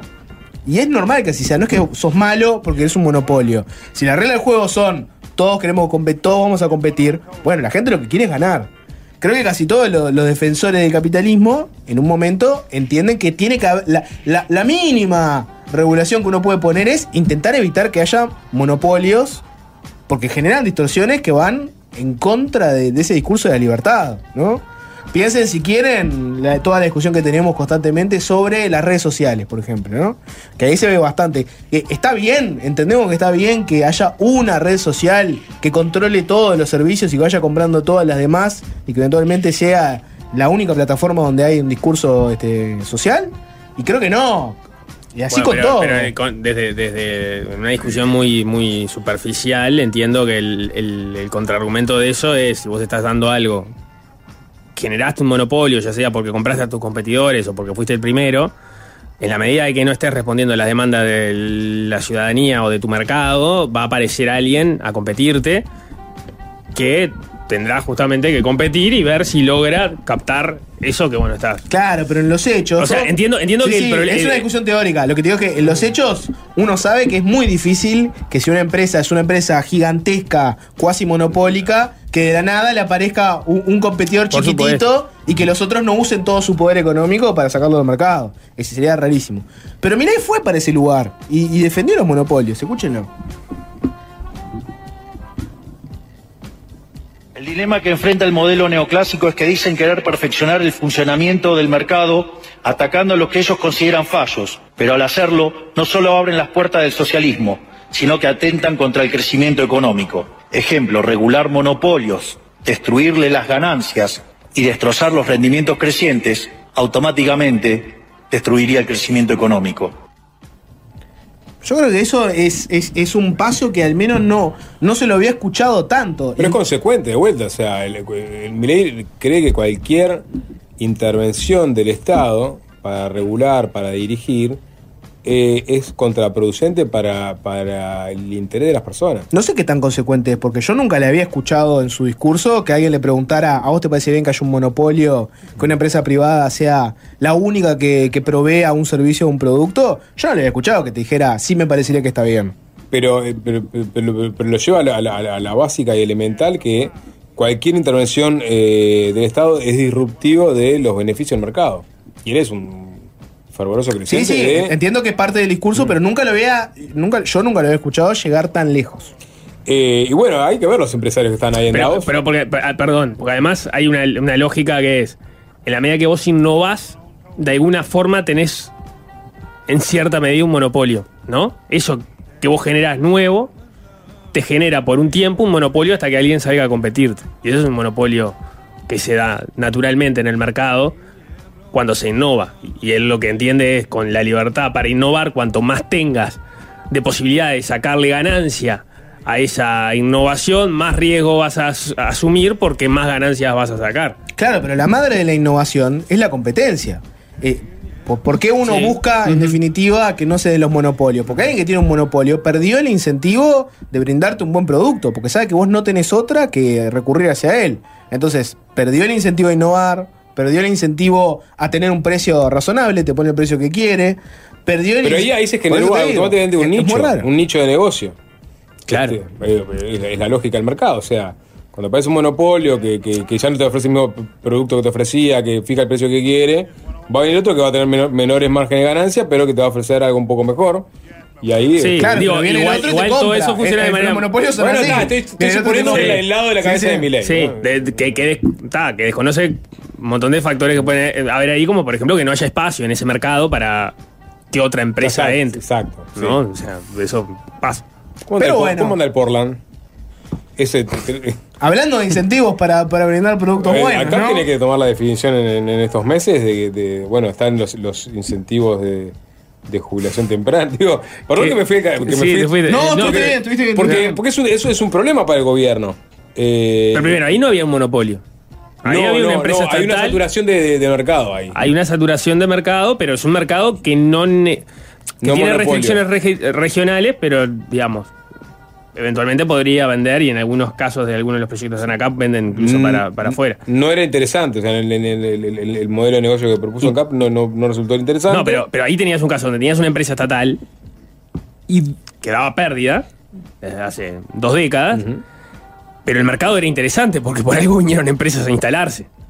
Claro, bueno, pero ahora, ya- ahora claramente ya no es más interesante. No, ahora Por- se saturó el mercado y lo que tenés es que la, la visión de las autoridades de ANCAP es no, ten- no tenemos como muchas posibilidades de mejorar los números de las ventas en el mercado local y no tenemos capacidades comerciales de salir a vender en la región, que es el lugar donde podríamos eventualmente colocar producción. No vas a vender Portland en, en Europa, ¿no? O sea, por eso pero- era excluyente que pero- viniera un argentino que tiene los piques de toda la Eh, barraca eh, argentina es- exacto. y se asociaron contigo. Pero ni siquiera así fue. fue Ni, ni siquiera así fue tentador para los eventuales socios. Entonces ANCAP ahora va a tener que este, tomar una decisión drástica. Creo que no hay mucho margen de cosas para hacer. Están. Este, Pensaban eh, de- bajar de- la planilla de trabajadores. Era una opción. Sí, Estaba de la mesa. sí, estaban tratando de ver si en alguna de las unidades podían hacer algunos cambios como para que la- las unidades individualmente funcionaran mejor. Mm. Pero sacaste un tema grande. No, porque, porque, porque esa, esa es la agenda que la, esa es la agenda. Eh, la agenda, la agenda que, que, se va- que en algún momento va a volver. O sea que este gobierno, ¿qué hizo con el Portland and Cup? Intentó sacárselo encima, no pudo. Sí, claro. ¿No? Sí, sí, sí, sí. ¿Qué va a hacer el gobierno que viene? Los candidatos. ¿qué- Vamos a preguntarle ahí a Filiola. ¿Qué va, piensa? ¿Qué, va a ¿Qué- hacer con el Portland and Cup? Ujú. Que es el entrevistado que se después de la tanda. Precandidato a la presidencia por el Partido Nacional. Ya venimos. Yes. Fácil desviarse. Carlos Yafiliola es el único de los nombres de la interna del Partido Nacional que ya tiene una carrera presidencial a cuestas. En 2019, cuando las luces apuntaban al favoritismo de la calle Pou, la caída de la Rañaga y la emergencia de Sartori, Yafiliola entró quinto entre cinco, detrás de Enrique Antía, obteniendo 1.700 apoyos, el 0,37% de los votos de la interna. Esa cifra no lo desanimó, va por la revancha y, y para conocer con qué objetivo lo recibimos en Fácil Desviarse al primer precandidato en este ciclo de entrevistas que haremos a lo largo del 2024 a personas que quieren acceder a la torre ejecutiva. Carlos Yafilera, bienvenido, ¿qué tal? un gusto estar con ustedes. Hacía tiempo que no estaba con ustedes y voy a extrañar a Juanchi. No, Voy a extrañar las peleas con Juanchi. Pero no. Trataremos de gusto. tratarte mal igual. Gracias. no. Sí, sí, sí. Lo sí. que pasa que este, cuando se junta con el sapo son bravísimos los dos. Este, no, pero un gusto estar acá, eh, además en el estudio que tampoco lo conocía. Así que vamos arriba. Y pueden preguntar lo que sea, que la última vez que Jorge me quiso hacer, me contactó para una entrevista por allá por el 2020, apenas, apenas había entrado a Antel, no pude acceder a una entrevista, no me dejaron, pero hoy pueden preguntar de lo que quieran. Ahora Mil- quedó mil- libre. 1.700 700 vo- votos te aseguran un cargo en Antel. Eh, bueno, este, no sé, a mí me parece que el 1700 fue el- la primera fase, que fue la interna, fue muy dura, obviamente. Tuve una semana con mi esposa encerrado por allá por, por Atlántida, casi que llorando por lo mal que, que me fue y además las deudas que, que me quedaron después de una interna este, económicas, además del desgaste de todo punto de vista. Pero bueno, tomé fuerzas de nuevo, volví al ruedo. En octubre presentamos lista propia, la 252 en todo el país, al Senado que encabezaba yo de diputado, sacamos 7.000 votos, empezamos a levantar y eh, en las elecciones departamentales que se terminaron haciendo en octubre por la pandemia del 2020, la lista se terminó de consolidar, sacamos ediles y concejales en cuatro departamentos, Florida, Montevideo, Paysandú y Colonia. O sea, está claro que ese primer número este, no lo evadimos, es parte de nuestra realidad, este, pero después la lista se fue consolidando. A ver, eh, cuando el presidente de la calle Pou hace el análisis, él y su equipo más cercano, entre otros el hoy precandidato Álvaro Delgado, de, de lo que era la distribución de, de poder dentro del gobierno y, y dentro de ese poder del Partido Nacional, creo que este, con nosotros eh, se quedaron muy cortos. ¿tá? Porque ese cargo que vos decís, ¿ah? porque obviamente yo este, lo tomé, porque cuando me zambullí a full en la campaña política, dejé la actividad privada, yo viví toda, la- toda mi vida de la actividad privada, tuve que dejarla porque no podía hacer política mientras hacía la actividad privada, o sea, dejé de, de percibir un sueldo en el último tiempo de campaña. Este, obviamente que para mí un trabajo era un trabajo, pero se quedó corto porque, bueno, eh, si uno mira comparativamente, eh, yo le aporto en octubre 7.000 votos que, que después se, se repiten, obviamente, por la lealtad en, en- en lo que fue el balotaje de noviembre. Y eh, con- convengamos que si miramos la distribución de cargos, un partido como el Partido Independiente, que sacó en octubre veintipico mil votos, y no sé si todos votaron en noviembre este, la candidatura de la calle Argimón, este, termina obteniendo una cantidad de lugares, ¿no? No solamente un ministro, sino que tiene cargos en distintos lugares. O sea, a la hora de la asignación de lugares con nosotros se quedó corto. Fuiste el único que recibió un cargo. Fui, fui el único que quedé. De, de la corriente social cristiana, de la Sí, sí, sí. Fue lo único que nos tiraron, el único hues- huesito que nos tiraron fue este. Y este. Exactamente qué era el cargo. Porque en su Eh, momento fue como criticado, porque me acuerdo del sindicato de Sí, sí. Este, y se, Pero- cuest- se cuestionó la idoneidad de- del cargo, Ya. ¿no? Si era una, una designación política de alguien que no tenía experiencia en el tema, o si realmente ameritaba Bien, este esta, es la, esta es la nota que te debía Jorge el 2020. Esa Ahí hora va. te lo voy a responder. en ese momento estabas en la picota. El propio Gur Méndez, en su momento, dijo que, si no me equivoco, en desayunos informales, dijo que te habían contratado para hacer tareas de secretaría o algo así, era una cosa así. ¿Qué, ¿Cuál era el cargo exacto? El cargo en realidad es asesor, ese es el nombre, adscripto a presidencia, y es un cargo que tuvo la responsabilidad del interrelacionamiento de Antel con los distintos estamentos del Estado. Es decir, desde que yo ingresé en el 2020 hasta ahora, creo que he utilizado más yo la sala de presidencia para recibir a ediles, diputados, senadores, intendentes, alcaldes, eh, comisiones de vecinos. La semana que viene recibo una comisión de vecinos de, de Colonia, de Conchillas. Es decir, toda inquietud que hubiera a nivel social de mejor conectividad, de una antena, etcétera, entraba mayoritariamente por mi lado. Es decir, por, por conocimiento, por dominio, por estar en el ámbito El puntero político de Gurméndez. Sí, pero es que eh, la calle Pou, en una reunión que hizo con los presidentes de las empresas públicas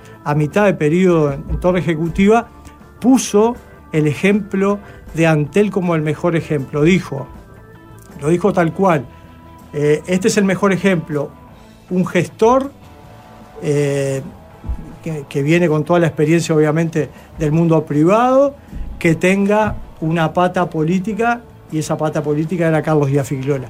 Ese fue, ese es el rol que he cumplido ahora. Vinculado al tema de comunicaciones, eh, me sobra currículum para este lugar y podría haber estado en cargos de mucho mayor, mayor jerarquía. ¿Cuál es tu trayectoria? Y así, bueno, eh, para, el currículum, si te dijera bueno- qué experiencia hay en telecomunicaciones. Y, y mirá, eh, más de 35 años de, de vida en la actividad privada, de los cuales el, cerca del 90% vinculado a los medios de comunicación. Mi primer trabajo con 17 años, Radio Sarandí, después más adelante entré en Equital, la empresa que llevó adelante todo el desarrollo de la televisión por cable en todo el país, fui supervisor nacional, trabajé en, eh, como jefe comercial en Montecable, el cable Canal 4 en Montevideo, trabajé en dedicado a telecomunicaciones como jefe comercial, trabajé en Movistar como jefe comercial, estuve en Canal 10, en lo que se conoce como el TDH, Televisión para Zona Rural, como jefe comercial, es decir, más del 80% de mi vida laboral, que fue siempre en la actividad privada, está vinculado al tema de las comunicaciones. Es un tema que dominé siempre y yo creo que esa fue la razón por la cual el presidente de la calle eh, me pone a mí en ese lugar. A- Aún así había un pedido expreso por lo que dijiste ahora de que no de que no hablaras, por eso mantuviste un perfil bajo que me imagino que para vos es eh, en la medida que tenés expectativas de tener visibilidad política es un costo que tuviste que Sí, asumir. yo, yo lo respeté desde el primer día. Obviamente recuerdo que, que apenas ingresé, este, obviamente se disparó en algunos medios porque la gente de los medios me conocía, querían hacerme notas. Me hicieron una nota, alcanzó con una para que viniera la bajada de línea de que yo no podía hablar. Este, y ¿De Antel o del Ejecutivo? de los dos lados, de los dos lados. Eh, obviamente del lado de Gurméndez, directo, pero también me llamó Paganini, que era en definitiva el este, representante del Ministerio de Industrias, del cual este, eh, donde está Antel. ¿Y la justificación? Eh, no, bueno, que, que no podía ser vocero, que el vocero de Antel era eh, Gurméndez. Sobre todo yo salí a dar algunas explicaciones cuando empezaron a decir cualquier cosa respecto a mi cargo, entre otras cosas que yo había entrado sin idone- idoneidad, etcétera, etcétera, pero además diciendo a ganar fortunas. Y por eso digo, esta nota estaba pendiente del 2020. Yo ingresé con un sueldo de más de 30 mil pesos, ¿está? Y, y hoy supero los 40. O sea, que toda esa historia que se creó respecto a mi lugar, yo me mordí la lengua por respeto. Este, durante todos estos años no hablé, no dije nada, pero llegó el momento, estoy en medio de la campaña y voy a decir lo que tenga que decir. Este, y además en ese momento, vos nombraste recién al gremio, el gremio salió con todo, ¿no? con los tapones de punta, eh, un clásico de Sutel, sacó una declaración, apenas entré yo, declarándome persona no grata, porque eh, hice una, una declaración con nombre y apellido, Carlos Giafiliola, persona no grata, porque era un antiderechos y que venía a ganar fortunas, etcétera. Y bueno, recibí una llamada de Gurméndez que me dijo, Carlito, la primera cosa que se me ocurre para frenar esto es que vos me autorices a decirle cuánto ganás. Digo, sí, decíselo. No tengo ninguna historia. Y eso, de algún modo, lo frenó. Después todo bien, nunca más tuve ninguna historia, pero yo le contesté, le contesté en un tuit también duro, dije que era una declaración fascista, bueno, digo, ese fue mi único movimiento al comienzo y después trabajé para la mejor gestión de Antel. Seguramente ese es un salario más bajo que el de muchísimos de los trabajadores de Antel, ¿no? ¿Cómo? Que ese salario seguramente sea más bajo que el de muchos Sí, trabajadores de Antel. seguramente, este, seguramente. Pero bueno, yo, Nico, lo, acepté este, por lealtad política, porque además, como les decía, yo había dejado mi actividad laboral justamente por, por dedicarme a full a la política, porque no tenía plata para la campaña, si tampoco iba a tener tiempo, era una locura lo de la candidatura. Bueno, resolví hacer eso y bueno, yo después de, la, de las elecciones necesitaba poner un pie en algún lado y bueno, yo creí que el presidente de la calle Pou iba a tener otra consideración desde el punto de vista político conmigo, con nuestra agrupación. Me parece que nosotros estábamos para ocupar, si nos daba un solo lugar, algún cargo, por lo menos de cierta jerarquía, ¿no? Directora en algún ministerio, etc. Nos mandó de asesor de Antel, todo bien, una empresa exitosa. Me he llevado muy bien con Gabriel, nos conocíamos de la época universitaria, los dos militando en Facultad de Ingeniería, él con la barra colorada, yo con una barra cristiana que estábamos dentro de la CGU. Desde ahí nos conocíamos. Recuerdo esto que creo que este, Gabriel me lo dijo a mí, no lo dijo nunca más al aire en ningún lado.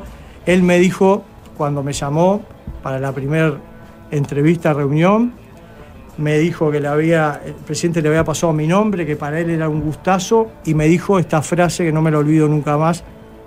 Cuando me pasan tu nombre, dije, demasiado nombre para este cargo y para este sueldo. Y yo creo que fue así.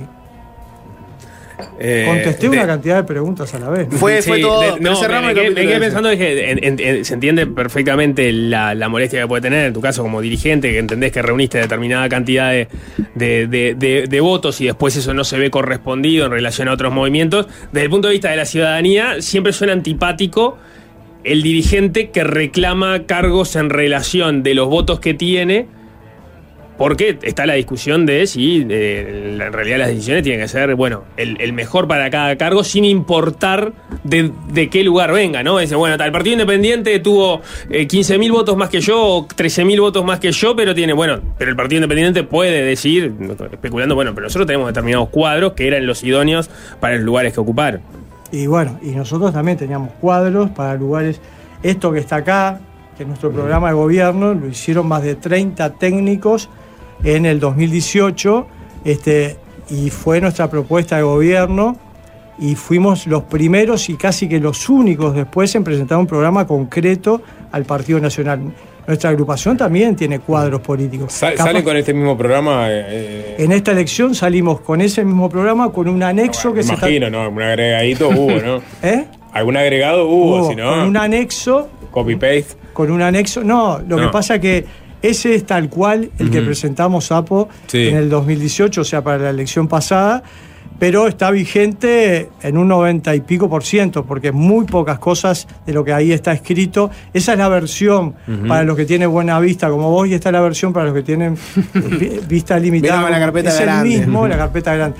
No, le hemos agregado un anexo obviamente con mucho tema de actualización y algunas propuestas que ahí no estaban. ¿Qué pasó con el capítulo? Pues seguramente la mayoría de la gente que está escuchando la nota recuerda a Filiola por eh, su prédica vinculada a la familia, a los valores cristianos, por su búsqueda de dar vuelta a la, la ley trans, este, que quedó ahí fallida. Este, esa, esa pata, ¿está, ¿está todavía acá? Sí, totalmente. ¿Te parece que el matrimonio igualitario, el aborto, la ley trans, hay que, hay que sacarlas? A ver, eh, en el tema este, eh, de esto que planteas, yo digo que desde el punto de vista, y esa es una de las justificaciones, la primera pregunta que me hacía el Sapo también, ¿por qué largo no una candidatura? Primero porque obviamente dentro del partido sentimos que ninguno de los precandidatos nos representa 100%. Lo mismo nos pasó en el 2019. A ver, desde el punto de vista ideológico nos definimos como liberales en lo económico y conservadores en lo social. En, en lo económico, quizás uso esa definición fuerte para, para- para separar rápidamente los tantos, pero eh, la definición que, que más nos, nos, nos, eh, nos pega es este, eh, tanto mercado como sea posible, tanto Estado como sea necesario. Es decir, libre mercado, pero con una cierta regulación por parte del Estado. Pero en títulos este, liberales en lo económico, conservadores en lo social, con obviamente una matriz social cristiana. Nuestro programa dice claramente al empezar que es un programa social cristiano, nacionalista y popular. Y esa pata social, esa pata social conservadora, sigue siendo parte de, de nuestra prédica central. El matrimonio igualitario, por ejemplo. El ¿Te- ¿Te matrimonio- parece que hay que sacarlo? El matrimonio igualitario no lo ponemos como un tema eh, central de nuestra agenda. Pero los otros que tocaste sí. El aborto y la trans, sí. El aborto en primer lugar. Nosotros, de hecho, ustedes se tienen que acordar, en mayo del 2020, en aquellas conferencias de prensa que hacía el presidente permanentemente, en aquel tiempo empezábamos con la pandemia, hubo una para el interior del país y le preguntó un periodista de una radio de Paysandú, ¿qué va a hacer presidente con el tema del aborto? Dijo, hay una ley, la ley no la voy a tocar, pero nuestro gobierno va a ser un gobierno de agenda pro vida. Utilizó el término pro vida que lo solemos usar los más militantes y voy a hacer todo lo que esté a mi alcance para bajar la cantidad de abortos. Dijimos, qué bueno que el presidente esté diciendo eso. Enseguida le presentamos esta propuesta que ustedes ven, acá, que tiene el sello de presidencia. Esta propuesta, que se llama Alternativas al Aborto, se la presentamos al presidente de la República y se la presentamos a todos los referentes de instituciones públicas que tienen que ver con el tema. ¿Qué es esto? Un proyecto que, parado sobre la propia ley de interrupción voluntaria del embarazo, a ver, desde el punto de vista político, nuestra propuesta dice derogar la ley de aborto. Pero sabemos que no hay voluntad política para hacer eso. Entonces, plan B, ¿cuál es? Bueno, llevar adelante un, plan de este tipo, alternativas al aborto, que es pararse sobre los artículos 3 y 5 de la ley. El artículo 3 habla del famoso equipo multidisciplinario que le tiene que explicar a esa mujer, mamá, que se presenta en una clínica pública o privada diciendo que quiere llevar adelante un aborto, explicarle cuál es el procedimiento, los pasos que prevé la ley, pero además explicarle las consecuencias y darle alternativas, sobre todo a mujeres que ponen como causal razones de índole social y o económico, de alta vulnerabilidad social. Eso lo tiene que hacer ese equipo multidisciplinario y eso no se está cumpliendo. Entonces le presentamos este proyecto para que se cumpla y el artículo 5 dice que para este cometido hay que interactuar con organizaciones sociales idóneas. Y nosotros, esta propuesta que presentamos, es un plan piloto para, era para aplicar en las policlínicas de ACE en coordinación con una institución que hace más de 25 años que trabaja con mujeres en situación de vulnerabilidad social, que se llama CEPRODI, capaz que alguna vez este, la, sintieron nombrar o entrevistaron a su presidenta.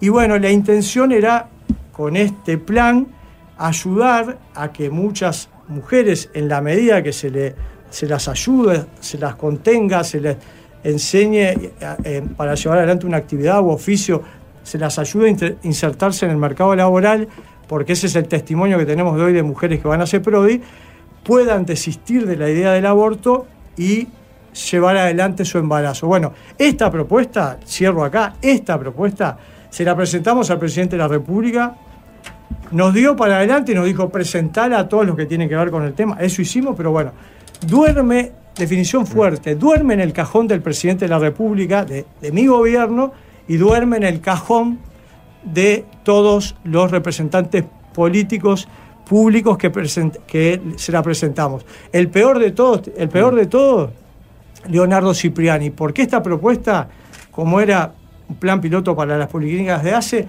se la llevé en mano, igual que al resto, pero a Cipriani me reuní, una reunión preciosa. Me dijo, me encanta la idea, te voy a apoyar. Me recordó el tiempo donde él fue militante, recuerdan que fue gerente del Círculo Católico, fue militante pro vida.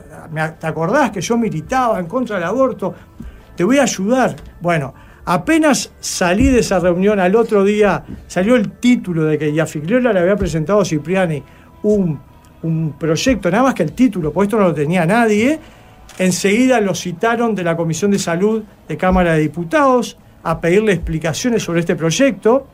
Y eh, miren la versión taquigráfica, puso marcha atrás. Vinieron presiones de grupos feministas radicales pro aborto en contra de Cipriani. Y bueno, el hombre tenía la marcha atrás nuevita y eh, creo que en un programa de los que vos estás, Nico, de mañana en la tele, llegó a decir que a este proyecto no le iban a dar para adelante, este, no lo consideraban. Y a mí me dijo en la cara, en la cara, que le encantaba y que me iba a ayudar. Entonces, cada vez que me cruzo con Cipriani, obviamente que discuto sobre estas cosas. Porque un servidor público tiene que ser leal a, sus principios, al bien común, a lo que tiene que desarrollar. Y si se comprometió a llevar adelante una idea, la tiene que hacer.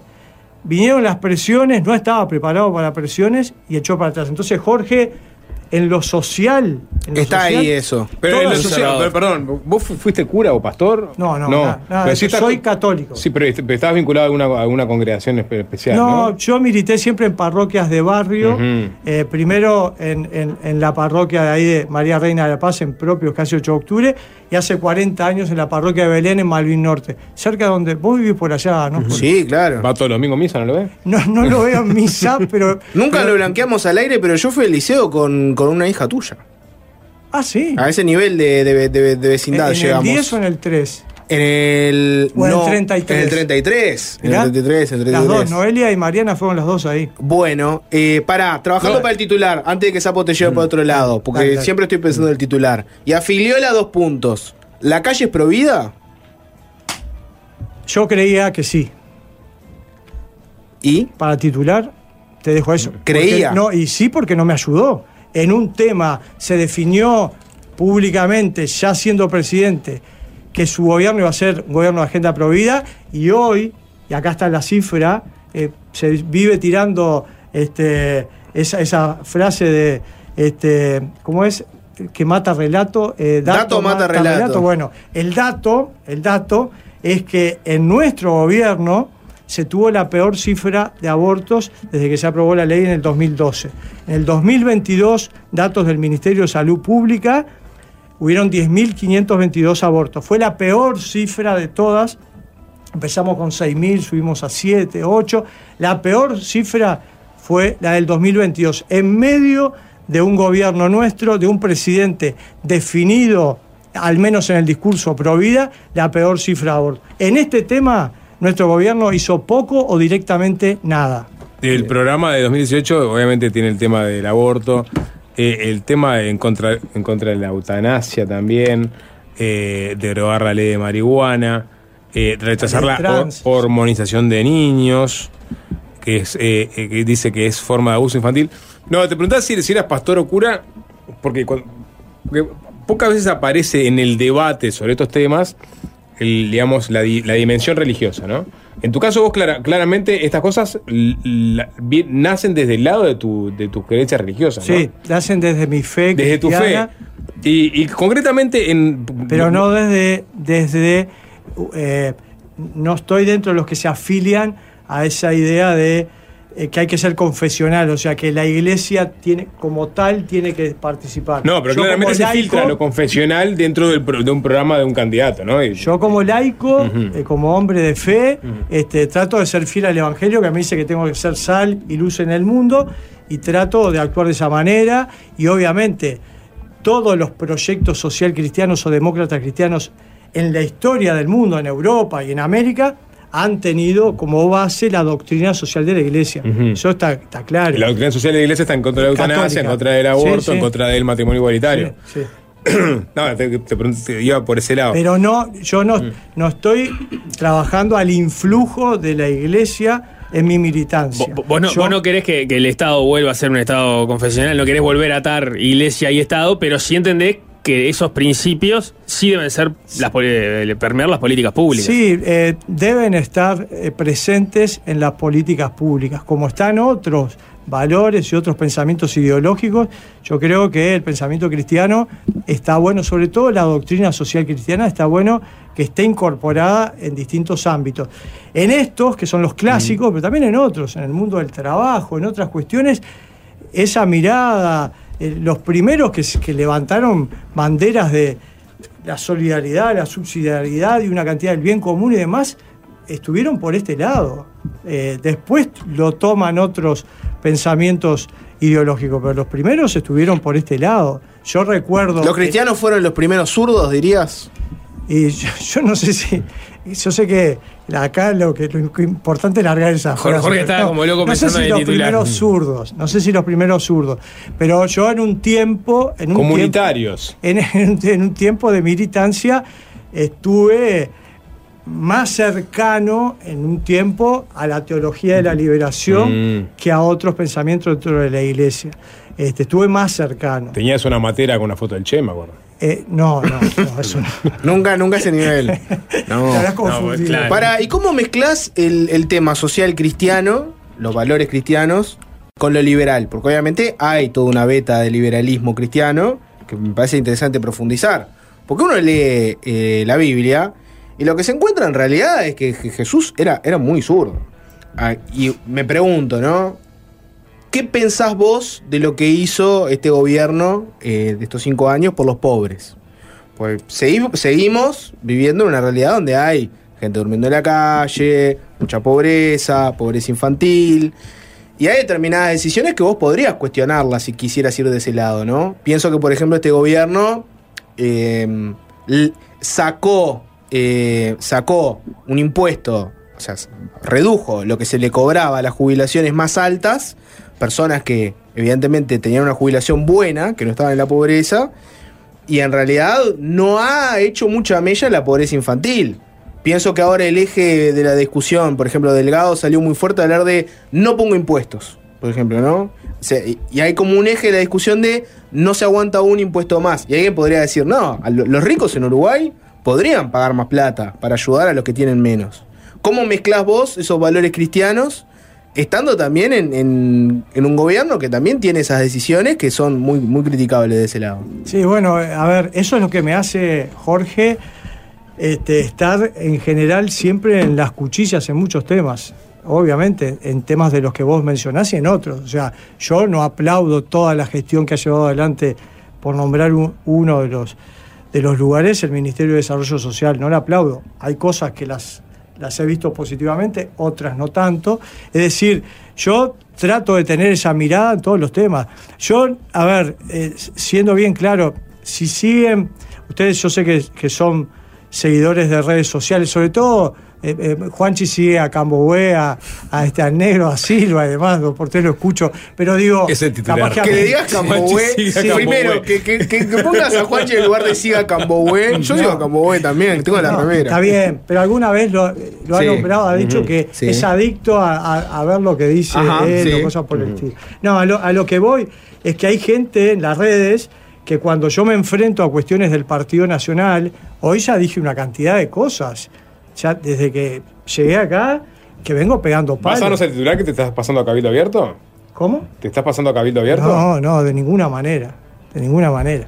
Este, de Pero, ninguna pero ¿a, dónde, Y si a- a querés- dónde ibas? ¿A que, a que no te dan No, bolilla con a las que, cosas a que que- decís? a que las redes sociales dicen que yo estoy trabajando para el frente, me dicen que, que- que he, he visto encuestas que dice cuáles son los discursos más perjudiciales dentro de- de- del staff de dirigentes del gobierno y, ponen en algunos casos a, Manini y me ponen a mí y ponen de que yo le vivo pegando al, gobierno. Yo lo que le tengo que dar para adelante al gobierno le he dado para adelante. He defendido la ley de urgente consideración, milité con mi gente en todo el país, he defendido la transformación educativa con, algunos, este, con algunas diferencias, he defendido eh, eh, la nueva eh, ley de seguridad social este, y muchos temas más, pero en lo que tengo que marcar, diferencias las marco. ¿no? ¿Este gobierno cumplió con los pobres? Eh, quizás en alguna parte sí, en otras no, y yo sigo viendo cosas que no me gustaban antes y las sigo viviendo, viendo hoy. Yo vivo en un barrio, eh, bueno, eh, tu barrio también, Jorge, y sigo viendo gente durmiendo en la calle, este, sigo viendo cosas que antes no me gustaban y, y- y siguen estando presentes hoy. Se han hecho una cantidad de cosas, no digo que no, yo creo que el MIDES ha desarrollado una cantidad de cosas, pero no todo lo que desarrolló me parece que es positivo Es la segunda vez que lo decís, ¿a qué te- ¿en qué estás pensando concretamente? en el tema del MIDES. Sí. Y bueno, por ejemplo, yo creo que hay eh, un- una cantidad, entre otros, hay una cantidad de, de dinero, presupuesto que se lleva adelante en IN Mujeres que se podría aplicar perfectamente para otros lugares dentro de esa estrategia de ayudar. Yo creo que tiene que existir un ministerio de desarrollo social o promoción social. Nosotros le hubiéramos querido que se le llamara de promoción social o de la familia, pero, pero ayudar a quien hay que ayudar. Eh, eh, parte, parte de lo que hacen mujeres, por ejemplo, es coordinar eh, los dispositivos de- para mujeres eh, con- que son víctimas de violencia. Sí, hay, ese hay tipo de políticas, ¿no te hay- parece? Porque- Hay algunas políticas y algunas cuestiones, algunos talleres que se llevan adelante, que todo bien, pero hay una cantidad que no. De hecho, han recibido cuestionamientos del Tribunal de Cuentas en el tema gastos y demás. Y además, este, Bueno, si entramos en, en las observaciones del Tribunal de Cuentas, No, podemos no, pasearlo está bien, por todo el No, pero yo creo que el, el cerno de lo que dice Gaspirela se, se toca mucho incluso con, y vuelvo a Cabildo Abierto, ¿no? Este, con el cierto Inés Moncillo me viene a la cabeza enseguida, ¿no? Este, la diputada suplente que, que- que entiende que la, la- la institucionalidad vinculada a la defensa de los derechos de las mujeres en realidad a veces está demasiado escorada justamente y habría que def- defender los derechos de todos y no hacer distingos, ¿no? yo hablo mucho y de- Gaspirela está- me parece que está parado en ese lugar. Eh, yo hablo mucho de- del tema de tratar de aflojar un poco con, con las políticas con perspectiva de género y darle un poco más a, a las políticas con perspectiva de familia incluir a todos en esa visión social. Y una, un apunte sobre el tema Cabildo.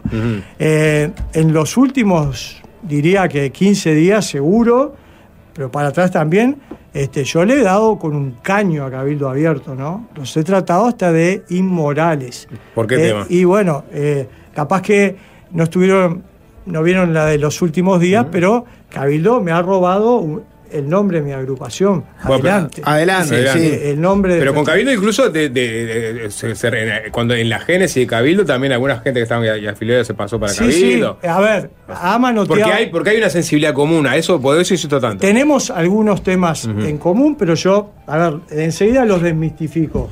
Sobre el tema de, de que era el partido que vino este, primero a refundar este, poco menos que la política y, a- instalar valores y ir contra todo lo malo de la política, yo creo que no solamente no lo cambió, sino que se le han pegado este, y han llevado adelante las peores cosas de la política. Bueno, las cosas que pasaron en ACE, lo que pasó en, en el Ministerio de Vivienda, es decir, eso muestra de que no solamente no barrió con lo que supuestamente venía a barrer, sino que además llevó adelante prácticas que son de esas, de las malas prácticas políticas. En el tema de defensa de la vida y la familia, bien clarito con esto. En el tema de la defensa de la vida, a veces sacan pecho como que son el partido defensor de la vida. Este, tuvieron en sus manos el sartén por el mango del Ministerio de Salud Pública, el principal rector del tema salud pública, donde está metido el tema del aborto,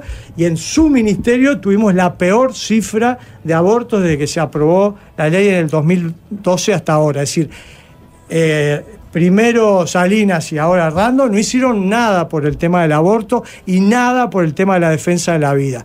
¿tá? Yo les valoro que votaron en contra de la ley de eutanasia en Cámara de Diputados, se lo valoro, pero en el tema de defensa de la vida, en el tema aborto en particular, eso de paladines le quedó grande. Carlos, tenemos una zona lúdica. eh, Estoy ojeando el programa este, y me surgen bueno muchas como preguntas. para- No, porque había, mucho énfasis, por ejemplo, en las Lo vacunas. tenés ahí en la Eh, gatera ese votante, ¿eh? ¿Eh? Sí, sí, el tema de las vacunas. En 2018 estábamos muy preocupados por este, Y- la calidad de las vacunas. Y después vino la pandemia y, y, Y, en ahí los nos par- y ahí nos partimos en dos. Bueno, contame, a ver. Y bueno, no, y hubo una parte eh, del movimiento que siguió este, muy duro con ese tema, muy duro. De tu, de tu, de tu de, de mi modelo. grupo, sí, de mi agrupación adelante, la lista 252, muy duro con ese Eran tema. antivacunas. an- Eh, y, y fueron parte de los que presentaban este recurso que frenó en determinado momento la vacunación. Algunos de los que salían en la vuelta era parte de mi barra. Este, yo, ¿Vos de qué lado quedaste? yo, yo quedé del lado de que eh, ese tema obviamente que lo sigo teniendo presente porque hemos analizado históricamente muchas va- vacunas, en su momento la del papiloma humano y otras, eh, entendí en este momento que era una salida para una problemática muy pesada y me puse más del lado de sí a la vacunación. Me ¿Te puse- vacunaste? Sí, me vacuné, sí. sí, sí, me vacuné yo, se vacunó mi esposa, mi familia, pero es cierto que en muchos temas este, la visión nuestra era súper radical y principista. Y algunos compañeros, obviamente, que los perdí. Eh, eh, en temas como este, por ejemplo, los perdí, ya no están más con nosotros. Bien.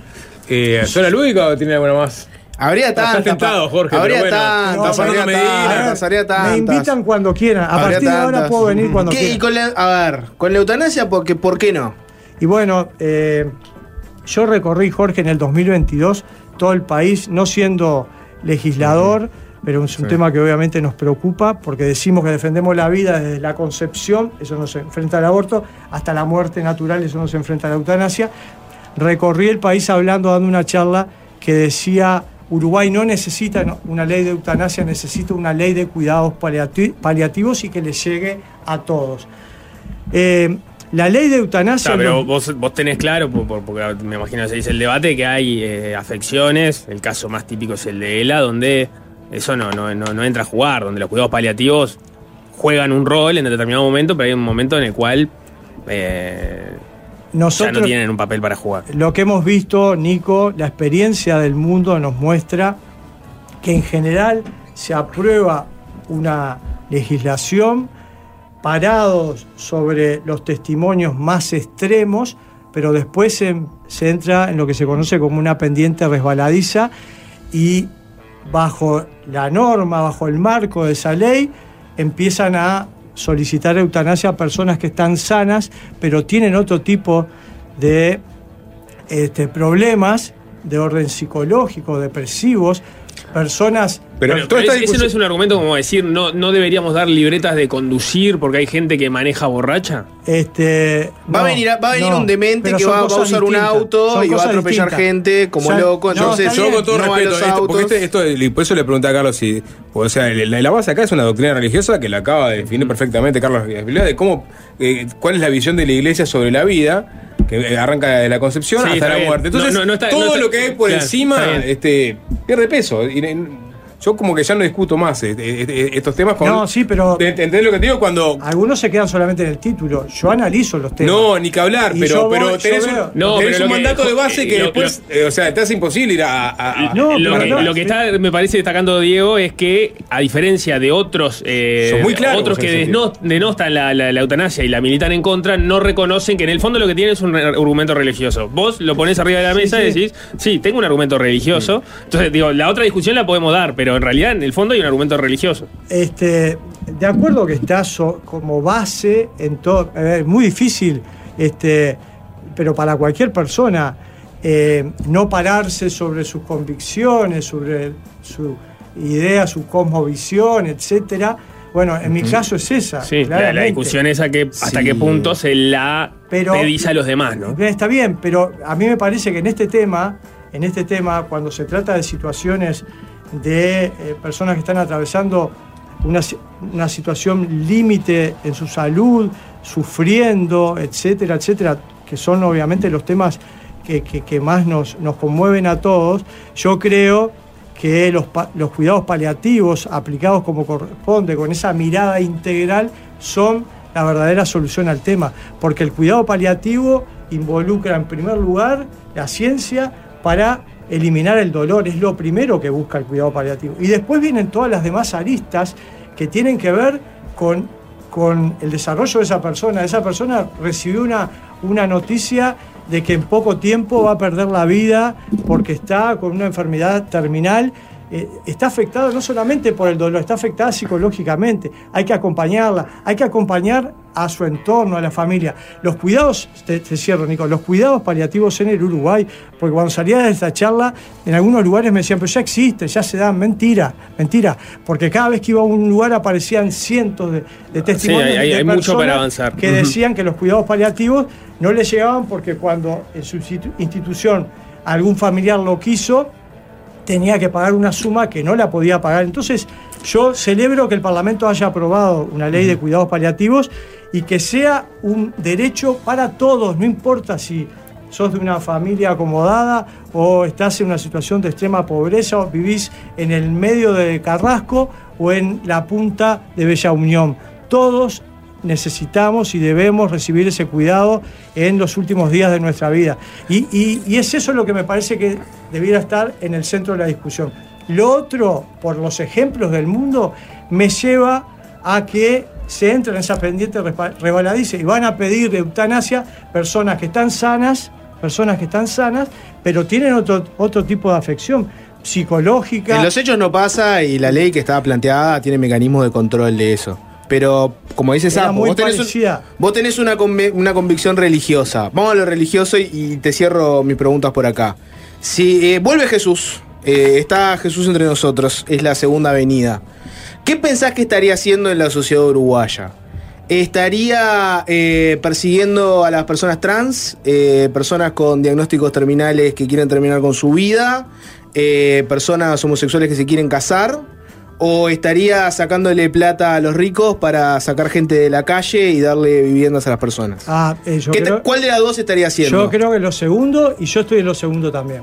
Yo Ah. no estoy persiguiendo, lo dije mil veces eh, en mi vida, a las personas este, de la diversidad sexual, a las personas gays, a los trans. Lo mío tiene que ver con discutir políticas públicas. Siempre dije lo mismo. Yo cuando me enfrenté a la ley trans, me enfrenté a una ley que creía y sigo creyendo que es injusta. Viste que no pasó nada, ¿no? No hay niños con Bueno, cirugía de bien, nada, no pasó nada, ¿no? La pendiente resbaladiza que siempre pasa siempre. Pero si dos hombres se casan, mañana se va, a- se va a bueno, casar con un perro. está bueno Está, no, ver- no algo nunca, nunca pasó. No, pero está bueno Si habilitamos ver la ley trans, lo los niños se hacen cirugía, no pasó. Pero por lo pronto, Esa pendiente, viste que nunca se cumple. peine ¿no? fino, Jorge, en una buena te lo digo, que mi historia no pasa por estar eh, correteando ni estando detrás de este, los colectivos y las personas que recién nombraste. Pero de, de todos Esa modos, y, en línea, en línea con, con lo que plantea Jorge, ¿cómo vivís vos? La- lo que me imagino yo, que debe ser una especie de contradicción de esa lejanía con el prójimo que depone en determinados momentos esas posturas sobre las políticas públicas, ¿no? Porque dos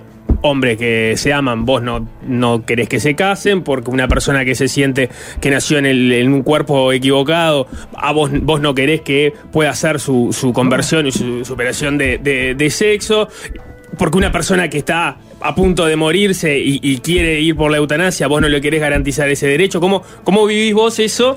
Que me imagino que en el punto de vista humano, te- en algún punto te haces esa, esa, ese cuestionamiento. A ver, yo no, yo no, eh, no dije nunca en medio de mi campaña contra la ley trans, que recogimos 70.000 firmas y después votaron 272.000 personas, no siendo obligatoria, nunca este, dije que yo no quería que las personas este, se hicieran un cambio de sexo. Yo quería preservar y quería cuidar a los niños y a los ado- adolescentes.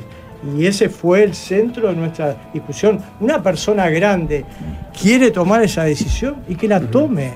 Pero dentro de la ley que se aprobó, obviamente, estaban invo- involucrados niños y adolescentes. Entonces, para mí ese era un tema central. Y, y- y bueno, y en el tema de la eutanasia, este, yo eh, eh, voy a respetar siempre la dignidad humana y yo no quiero que nadie sufra, pero por eso digo, me parece que antes de llegar al extremo de dar, que darle como la única puerta de salida a una persona que está pasando mal, que, que sea la muerte, hay una instancia previa que son los cuidados paliativos. Y por eso yo quería que en el Uruguay se aprobara una ley, por suerte se aprobó la ley de cuidados paliativos y por suerte parecería que la ley de eutanasia no tiene voluntad política en el Senado para ser aprobada.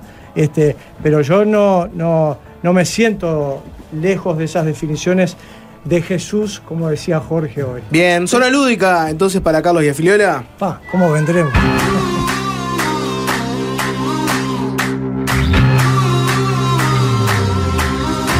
¿Y por dónde va la zona lúdica? Por la religiosidad y Afiluela, obviamente. Eh, y Afiluela siempre ha vivido muy cerca de Dios, así que debe conocer a la perfección a sus vecinos, es decir, las personas que como él son temerosas del creador del universo y se rigen bajo sus propias normas. En función de eso, en la próxima zona lúdica vamos a ir dándole una serie de opciones y Afiliola va a tener que decirnos cuál de ellas está más lejos del Señor. Y me la voy a jugar como me la juego Como siempre, siempre, todo. sí, sí. Ustedes traen a varios que no se la juegan. Sí, es verdad. Sí, es verdad, es ¿Quién? verdad. Este es juega. un montón Dale, de que- políticos que hacen todo un dibujo y, y Vos, no dicen vos nada. nos escuchás. Yo, yo los escucho siempre a ustedes. Y verdad que escucha, ¿Cuál, escucha, fue el más, ¿Cuál es el más esquivo? Yo qué sé, no sé, pero, pero hubo una cantidad que fue un papelón. No, No. respondieron una. Todas se fueron por la tangente. No estás Por favor. jugándotela Yo voy a eh. jugar. yo voy a Bien, jugar. Bien, perfecto. Eh, bueno, vamos. Se Eh. entendió la consigna, ¿no? ¿Quién está más, te vamos a decir dos nombres, dos cosas, tenés que decir quién ¿Cuál está, más lejos de Dios. Más lejos del Señor, más lejos de Dios. Daniel Sturla o, o Jorge Bergoglio. ¿Cuál está más lejos de Dios? Dos, pesos pesados. Dale, vamos. Por la última definición, este. Bergoglio. Por la última definición, por la del matrimonio de personas del mismo Este, sexo. en esa. Pero, le- bancas pero. ¿cómo? Pero sí, a mí, a a me, me- Me me- acer- al final me, me sacan de quicio. Pero me a ver, el- la persona que tiene conexión directa con Dios, que es el Papa, ¿no? O sea, porque es el nexo directo Sí. con Dios. Es infalible, ¿no? Dice, bueno, o sea, recibe el, el- el mandato de Dios, la señal de Dios, de que los hombres se tienen que, se pueden eh, juntar entre ellos. Y afirma me dice que, que es el que está más lejos de Dios cuando es el- la persona más cercana a Dios. Pero, pero en este tema, en este tema, yo le di la derecha. Vos me lo preguntaste. Sí, claro, me lo preguntó Le di la derecha a Sturla lo que dijo Sturla. Igual el Papa es infalible, te convino a obedecerlo o a irte con los protestantes. Eh, Jaime Fuentes, Te está- estás ganando el infierno. te, estás, te podés ganar el infierno. Te podés ganar el infierno, el Papa es infalible. cruzado con, tantos, con tantas jerarquías de la iglesia que una más. Eh, Jaime Fuentes o el gordo verde. Pa, están tirando a matar. ¿Cuál está más lejos? ¿Jaime Fuentes o el gordo verde? Ah. ¿Tenés buena onda con los dos? El gordo verde. El gordo, verde está más lejos. Bien. Bien. ¿Por qué? Eh, Pará, perdón. Bueno, Ah, pero- eso, eso es trampa. Eso, No, no, ahí, ahí no, voy a no, salir en trampa, no, no, no, no, defensa de ella se pronunció. ¿Por qué? A ver, No, te, digo, te digo el Decime por. Te digo el por qué. A ver. Te digo el por qué. Eh, porque en, el, en temas de estos tan trascendentes como son el tema de la defensa de la vida y demás, este, a Jaime lo he visto siempre En la trinchera. militar en la trinchera. Y el otro estaba moviendo con los el asentamientos. hace una gran tarea social, es un crack, pero bueno, este, tengo que optar. Y yo dije que me le iba a jugar. Sí, se está, está- Fuente está muy jugado con Tini también, no sé si viste el video. Contra ti. Bueno, vamos, seguimos. ¿Fernando Pereira o Sebastián da Silva? ¿Quién está más lejos de Dios? Ah, Apareció Cambowe. ¿Quién está más lejos de esos, de esos dos? Sí. Sí. ¿Puedo poner los dos? ¿Los dos? Pará, yo, yo la, la- la- la- la, digamos, las credenciales cristianas de Pereira las conozco, la de, la de Da Silva. No importa. Este, obviamente, Dicen, está- está en el cap- por- siempre en el camino, nunca en la capilla. ¿no? Obviamente por cuestiones partidarias tendría que decir Mm. que este, es Fernando Pereira. Pero a mí hay muchas cosas de Sebastián da Silva que no me gustan, no me cierran y bueno. Bien. Eh, ¿Álvaro Delgado o Laura Raffo? Ah, pero, pero vinieron a matar. Y yo me regalé todavía. Y sí, ahora, banca. eh, Laura Rafa, Yamandú Orsi o Carolina Cose. Carolina Cosa, Luis Lacalle Pou o Luis Lacalle Herrera. Luis Lacalle Pou. ¿Astesiano o Están Marcet? hablando de. ¿De quién está más lejos? Lejos. Más ¿Quién está más lejos, lejos? claro, ¿Quién que está no más se lejos? malinterprete la no es que estás eligiendo acaba uno de los decir, dos. es No, directamente no, no. entiendo, se- se ¿Quién está más lejos? Me quedo picando porque este Raffo estaba más lejos de No, bueno. Luis Delgado. Si es por una conveniencia no política trampa, o no, tienes no, alguna no, pista. Te doy, te digo. Sí. Te, lo- te digo la Dale, respuesta. Vos me preguntaste por Sí. la más difícil, Bergoglio, Sí. Mm. o la del gordo verde y te la contesté. No, no sé, porque la he visto eh, en muchos temas sociales muy liberal. Este, y bueno, y, y por, ese, por esa razón puedo ubicarla un poquito Mm. más lejos. ¿Astesiano o Marcet? Pa, esta también, los dos, ¿no? Pero. Alguno este, tiene que estar un poquito más lejos. Sí. Bueno, M- Marcete es- Marcet, es muy, Marcet, eh, está muy. Marcet. Él dijo que es muy. que- Alguien- un oyente ponía que pobre y Afiliola Astesiano ganaba más que, más que él en su cargo de torre ejecutiva. Marcet está más lejos. Eh, Julio María Sanguinetti o Pedro Bordaberry. Que está más lejos, de. Julio María Sanguinetti Sí, toda la vida. claro. Esa, me la- esa me levantaste un Un centro. clásico que- colorado. Eh, una joven que decida abortar o un varón trans. Una joven que decida abortar un varón trans. Un varón trans. Está más lejos de Dios. O sea que sí tenés problemas con. No, pero vos me estás poniendo una, una comparación. No me lleves a la pregunta de hoy. Estamos en Está zona bien, está bien, lúdica. está Vayan, bien. a- vayan al programa de Afiliola, eh, la, ley, la ley natural. Ahí van a tener la respuesta de. ¿Queda una más? Sí, vamos. Eh, José Valle Ordóñez o un padre que hace encargos de magia negra. Este, un pai que hace magia negra. Pero mirá que el que hace el encargo de la magia negra eh, está libre de. Porque el- en realidad el que pagó el encargo es el que es el verdadero este pecador. es cierto, ¿no? es cierto, es cierto. Él es solo un medio de canalizar esas energías místicas. Sí, pero. Y José Valladolid es un medio para separar la iglesia y el Estado, ¿no? que es peor. Pero, pero yo, lo he, he peleado toda la vida este, a los ballistas y, y sobre todo al Pepe Valle. Tengo claro el tema, pero bueno. Este, lo otro sé también que ha hecho mucho mal en la sociedad. Este, vos- me mataron una No, se jugó y afilió la cumplió. Sí, cumplió, cumplió, cumplió. No, no, ahora recibo una llamada de Gordo Verde, No. Raffo. Carlos y Afiliola, ca- precandidato a la presidencia por el Partido Nacional. Muchas gracias por arrimar. Un gustazo y sabes qué, como vi que desde que llegué, que me agarraste el librito, se los voy a dejar de regalo. ¿Me lo vas a firmar? ¿Eh? ¿Me lo vas a firmar?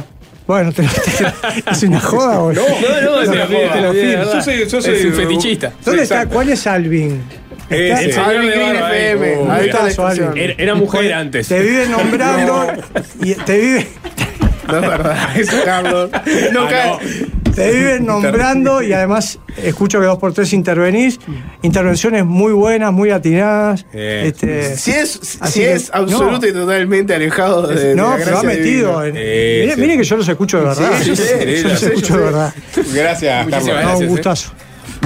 Y es fácil desviarse, es fácil desviarse. ah, ah, ah. Fácil desviarse. Fácil desviarse. Dicen que la cultura es muy importante. Pero, ¿quién se la toma en serio?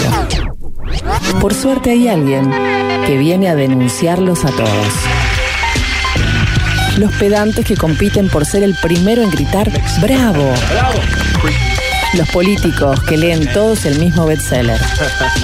Los tecnócratas que cierran los teatros. Ciudadano Ilustre. La columna de Fernando Medina.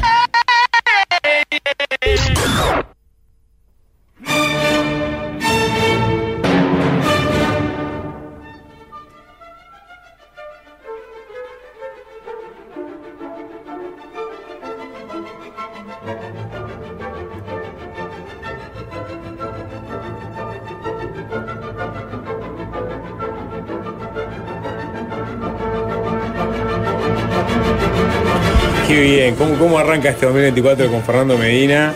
Con los tapones de punta. ¿Cómo anda ganando? Bien, Sapo, Nico, ¿cómo les va? ¿Cómo andás? Saludo a Jorge también. Es la novena sinfonía, Sapo. Estamos en la, la- la música de los 2024. Es mi noveno año junto a ustedes. Me parece que. ¿Nos que está amenazaste bien. con dejarnos, puede ser? Sí. No. Sí, sí. No sí. exactamente. Sí, voy a leer el tweet para que la gente. Bueno, pero haga no me malinterpreten. exégesis.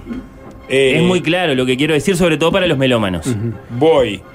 ¿Qué le pasó a Beethoven después de la novena? ¿Se quedó sordo? No, eso ya había sucedido mucho antes. No, se murió, Nico. Se Vuelve murió. Ciudadano Sí, sí. Ilustre. Novena temporada junto a Diego Sá, Juan Chinini, Cotalla, Jorge Valmeli. Si algo aprendí de Beethoven y Mahler es que la novena tiene que ser la más grandiosa y la mejor. ¿Y la última? Sí. Primer movimiento de jueves en fácil desviarse. La última es porque después viene la muerte. Ninguno de ¿Por los grandes sinfonistas, ninguno de los grandes Sobrevivió a la novena. Beethoven y Mahler, claro. Eh, y en el caso de Mahler, eh, convirtió esto en una gran superstición, al punto de que él ya estaba escribiendo dos sinfonías después de la octava y a una no le puso número. Porque ya sabía que después de la novena no había nada. Sí, por, por eso yo me pregunto, sin ningún control de la situación, me Mm. pregunto si acaso esta puede llegar a Pero, ser. pero sí que va a ser este, la mejor temporada de todas. Bueno, vamos a ver, vamos a ver. Le quiero mandar un gran saludo al oyente Martín, fanático de Fácil Desviarse. y, y de estas columnas me lo encontré en una playa de, de- de- de Maldonado y me exigió que volvieran los grandes libros. Qué lindo. O, o- o- o me lo pidió muy humildemente. Le quiero- ya el- con, con la, Bueno. con la columna de Cassiari. Sí. eh, tiraste un grito de guerra. alguna clase de sí, regreso de aquellas columnas en las que los clásicos eran los grandes protagonistas. Yo no, no, no supe qué decirle porque mi idea original para hoy era venir con una investigación, Ajá. verano, famosos, libros. No sé qué te parece. Haciendo un auténtico trabajo de campo o, o de playa en este caso. Lo había Verano, hablado con famosos Jorge. libros. Claro. eh, se les- ¿Fernando se- lee en la playa? eh, no, no, no, yo tengo una hija. Está todo dicho. Sí. Eh, claro, Hay gente que lee, hay gente que tiene hijos. eso Claro, sí. Eh, Voy a tuitear eso ya, ya vengo. se- porque se les suele preguntar eh, a las figuras públicas o se suelen hacer notas a partir de publicaciones en las redes, ¿no? A propósito de vacaciones y, y lecturas, pero desde luego que de ese modo corres el riesgo de que el lector en cuestión, para quedar bien, para mandar un mensaje, no diga la verdad, ¿no? El país, por ejemplo, dialogó con Beatriz Argimón y nuestra vicepresidenta declaró que está leyendo un libro de Vargas Llosa. Y bueno, la respuesta es un poco eh, escribana, vamos. ¿Es no está leyendo nada esa respuesta? Cuando decís está leyendo un libro de Vargas Llosa. No sé. Claro, que, no diga- que no- que no digas el título, eh, eh, ¿no? No, O sea, no, lo dijo, tiempos ah, recios. No, no, sí, sí, sí. El eh, doctor Álvaro Delegado, por su parte, declaró que está leyendo El líder resonante crea más, de Daniel Goleman. Que esto es- eh, entra más en la categoría de mensaje. Pará, pará, pará. Sí. Sí, sí, eso ni que ¿Cómo- cómo hablar, es el ¿no? título? El líder resonante crea más. El, el- el inventor de la inteligencia emocional, ¿no? Dani- Daniel Goleman. Uh, el de, de la tapa con todo, todo el cuerpo como dividido en. La tapa clásica de la inteligencia emocional de Goleman es una tapa verde y blanca con letras naranjas. Ah. Sí, no, no, no la recuerdo ¿Cuál ilustrada. es el de la, la- la tapa que es un cuerpo humano pero como dividido en zonas? No, Son- eso es tus zonas erróneas de, Zonas de erróneas. Wayne Dyer. Perdón, perdón. Sí, no, otro clásico de la autoayuda, pero, pero bastante anterior. ¿Es, es de autoayuda el de Goleman? Y sí, es de superación, de liderazgo, de, de, de- de cómo a través de un cambio de actitud podés mejorar eh, tu vida y, y- y los resultados que obtenés en Perdón, tus ¿esto lo dijo actividades. Delgado? Eh, sí, ¿Está la chance de que el próximo presidente de todos los uruguayos sea escucha de Arjona y lector de Goleman? Bueno, también estaba leyendo a Lincoln Maistei, tomos de, Ah, de bueno. doctores y caudillos está, y otras. Eso es una tenía una mentira. pila ¿Por qué no? aparentemente. ¿Por qué mentira? Segu- según, por favor, según- por insisto, favor. ¿no? Según Si seremos, no. le respondió a el país. Por eso mi intención era ir a ver. eh, Pero, pero se puede ser. O sea, ¿podemos tener un presidente que lea libros de autoayuda? Porque La calle, sería la una calle, novedad. la calle Pou, seguro alguno de esos libros la leyó. calle Pou creó una- un Factfulness. movimiento de autoayuda, es la positiva. No es un movimiento de autoayuda. Eh, Era. era Eh, un concepto campaña, un concepto poco, de digamos, vagamente inspirado en, en la ley de atracción, en ese tipo de Sí, cosas, ¿no? Sí, sí, bien. sí. Pero ya les digo, dejé de lado esa iniciativa porque al cabo de, de cuatro o cinco días recorriendo las, la- las playas así muy, muy escudriñadoramente, no, no. No, no vi gran cosa. ¿No viste que era famoso? No, claro, vi a Juanchi, vi a ¿En Juanchi, serio? sí, estaba leyendo cómo suprimir las preocupaciones y disfrutar de la vida, de Dale Carnegie. ¿Qué les parece? Había uno en el baño de mi casa, en el libro de Descartes. Eh, pensé que había arrancado bien, pero ta, no, no- no encontré a nadie más. El único famoso que encontraste fue Juanchi. Eh, con- con- esta columna. Consideré la posibilidad de inventar. Sí. Me imaginé al economista Vergara, por ejemplo, leyendo a Sisek, como para actualizar su visión de la lucha de clases. Mirá. ¿Qué les te parece? quedaste con ahí un comentario puntual. Podía haber una discusión ahí. Sí, sí, sí. Pero no, no me animé. No. No, no me animé. No, no. no. Y, a ¿Qué, ver, qué les más? traje? Sí, sí. ¿Qué les- no, porque dejé de lado la, eh, no ese- sé cuáles ese- son las coordenadas de esta columna. ese no, trabajo- yo ese de, campo, de playa, eh, a lo mejor lo, lo- lo puedo concretar más adelante, ¿no? Sí. Si, si encuentro tres o cuatro casos interesantes. Te tiramos ¿no? unos viáticos, un fin de Claro. semana en una playa concurrida. Claro, miren, miren si lo encuentro al doctor Delgado, que por otra parte está en Sudáfrica, no está en una playa del este uruguayo, pero bueno, eh, si, si me lo encuentro y en lugar de estar leyendo a Daniel Goleman, está leyendo, Milicos y tupas. no sé, claro, uno que no, uno que no admitió. Claro. Entonces ahí es interesante. el ¿Delgado está en trabajo de playa. Sudáfrica? Sí, sí, sí, de vacaciones. Se- según leí en la misma nota eh, de- del país que les mencionaba, en la que, como es clásico de todos los veranos, ¿no? Va a un Mm. medio y les pregunta a todos los precandidatos, etcétera, en año de, de elecciones, qué están leyendo, qué ¿Pero van a leer en sus vacaciones. No, país? no, había, Ah. había precandidatos y había otras figuras. ¿Qué, de- qué libro no debería dejar de leer un presidente de la República? No, bueno, yo creo que tienen que ser eh, No muy votes, no votes de- una de las columnas que vamos a hacer este año. porque Ah, bueno. ¿Qué libro tiene que leer el presidente de la Sí. República? Tiene que estar Sí, ahí. está bien, está bien. Después, es- siempre- esto siempre es eh, de, de mentir o de enviar mensajes, ¿no? Eh, Recuerden el famoso retrato presidencial de Macron, ¿no? Eh, hay dos, tres objetos muy presidenciales y hay un ejemplar de rojo y negro de Stendhal. ¿Es un especialista de rojo y negro de Stendhal Macron o querían enviar un mensaje a la comunidad eh, político, religiosa, Dos. ¿no? a los jóvenes? ¿no? Es un libro que se puede interpretar de muchas maneras con solo verlo allí sobre un escritorio. Para, y Nico y Sapo que sí, Sí. fueron a la playa este Sí. verano, ¿leyeron algo ustedes? Yo no leo en la playa. Porque te- te- yo no leo en la playa, tengo una No, hija. Pero ¿Sos- mi hija ya grande ya, ya juega y no tengo que preocuparme tanto. Hago otras cosas en la playa. Leo de noche de tarde. Bueno, claro, sí, después que se Es incómodo. Después Sí, a la ¿no? playa hay gente, está Charlo, no sé. Ah, no, no. Charlo. Divino leer en la playa, ¿sabes? Sapo juega al tejo, además, ¿no? El- eh, ¿No, no es famoso que Sapo juega al tejo en la playa? Juego al tejo, Claro, exactamente. sí, sí, sí. Me baño mucho. Leer en la playa me parece, me parece De mala educación. para empezar. Estás en una ¿Por qué rueda, de, una rueda de playa. ¿Qué rueda? Uno se pone a leer. ¿Qué rueda? Estás ahí con otros amigos, ¿Qué familia, no sé qué. Bueno, está, cada uno veranea como veranea. Por eso. porque Mi, mi veraneo incluye otra Claro, pero lo que te quiero decir es que el que lee en la playa, por lo general, o, o se aliena de esos grupos porque no les quiere dar mucha bola. No, o- pero no es porque o- le- o- Leer, no, leer es en la porque- es playa de porque leer- sola o en eh, pareja y claro. son los dos lectores. Por eso, Sí. son Claro, esos. ahí sí. No, Ahí pero, pero, ah, ah, si tenés No el hábito incorporado, para mí, para mí, leer en la playa es algo que tengo incorporado que lo hago desde, desde- desde siempre. Entonces, pe, quiero un momento en la playa para ponerme a leer. Es una O, pose. Incluso, incluso Es una puedo pose estar- para ¿Por qué Bien, una pose? bien sapo. ¿Por qué una pose? Es por ahí, No, dale, para hasta que la gente ay, mira, ay, pase por la, por la orilla, ay, mirá que, lo que está leyendo. Sapo, pregunta, ¿es pose en la playa? O sea, ¿lo hace para que la gente lo vea en la playa? ¿O lo está diciendo acá y nunca lo hizo? Para, porque es pose en la no, lo radio. hace. No, Hace, básicamente es, lo, el, es el, el único momento del Para año ahí, que él A Nico estamos placer leyendo es en la playa, o mejor dicho, él se autoconfesó. Es, es verdad. Sí, pero sí, pero sí, eso sí, de- sí, en sí, Instagram era sí, pose, ¿no? sí.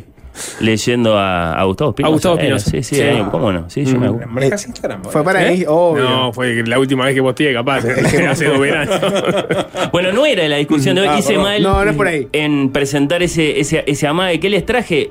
Me podría haber referido eh, a la FER Se acabó el recreo, el proyecto educativo conservador. No sé si siguieron esa noticia. Bueno, me MEC meterme. versus pero- humanidades. ¿Estás a meter en el tema? Cuando quieran. No, no lo preparé para hoy, pero ¿sabes por qué? Porque me parece que está faltando una declaración importante, que es la del propio decano de la Facultad de Humanidades. Martínez. Claro, eh, va a ser un, mm, quizás más interesante meterse con ese tema cuando tengamos. Sí, eh, sí hubo una carta de la jurado designada, ¿no? Bueno, claro, eh, es un premio acusado de ser un autopremio y hay una denuncia penal que para algunos es una medida un poco desproporcionada de- del MEC a eh, el decano de la Facultad de Humanidades por haber sido al mismo tiempo. Vaya preso. Estaría de más. Bueno, ¿Por no sé. qué? Vaya preso. Denuncia penal. Sí. Ah, hemos llegado a un nivel. Bueno, por eso, por eso. Pero, pero falta, hay, hay declaraciones, sí, por ejemplo, Andrea Díaz de la Facultad de Humanidades, que participó del jurado. Bueno, es- ella sí se expresó sobre el tema, a, digamos, a propósito de la, de la- de la transparencia de los procesos, ¿no? Cómo estaba todo separado, autores del libro por un lado, jurado por otro. Pero es cierto que es un premio en el que la, la Universidad de la República participa, ¿no? Claro. eh, de, digamos, eh, proporcionando uno de los jurados a las, a las ternas. Tampoco, No. no, hoy, no hoy. Eh, ¿Cuál quiero que sea la, la, la imagen eh, de esta primera visita mía a Fácil Desviarse en eh, 2024? En parte respondiendo al oyente Martín, que me pedía grandes libros. A lo mejor también en parte respondiendo a, a- a lo único que realmente yo sentí de verdad durante el verano. Eh, esto podría llamarse em, Filmate esta bayona. Ah, bueno. ¿Qué Pará, dicen? no digas más. Te vas a hacer una tanda de. Este es el momento más dramático donde podemos meter una tanda. Repetilo, Fernando. Filmate esta bayona. Fácil desviarse.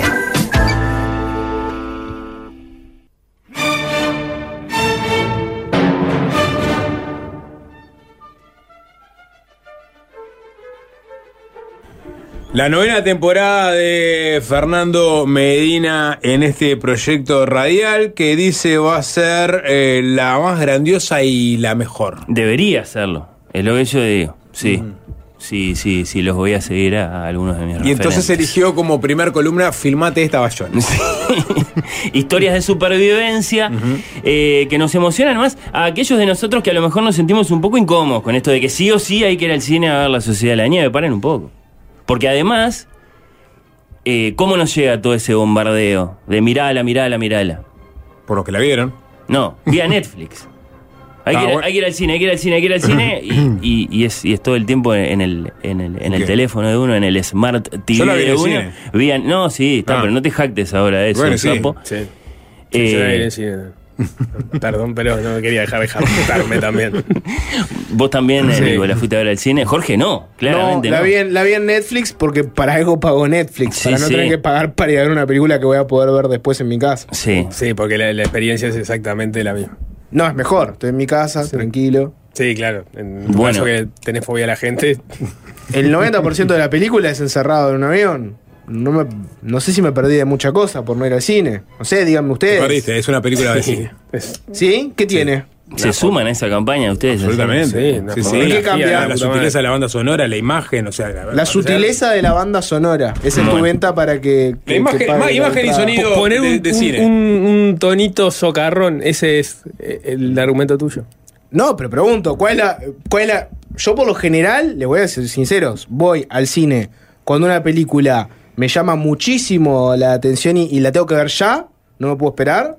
O porque veo que tiene efectos o cosas que diga, pa, tiene efectos especiales, ese tipo. O porque me gusta la experiencia, eh, me gustan mucho las películas de terror, por ejemplo, en el cine. Me gusta Bueno, esa esto, experiencia. esto se asemeja a una película de terror en algunos puntos.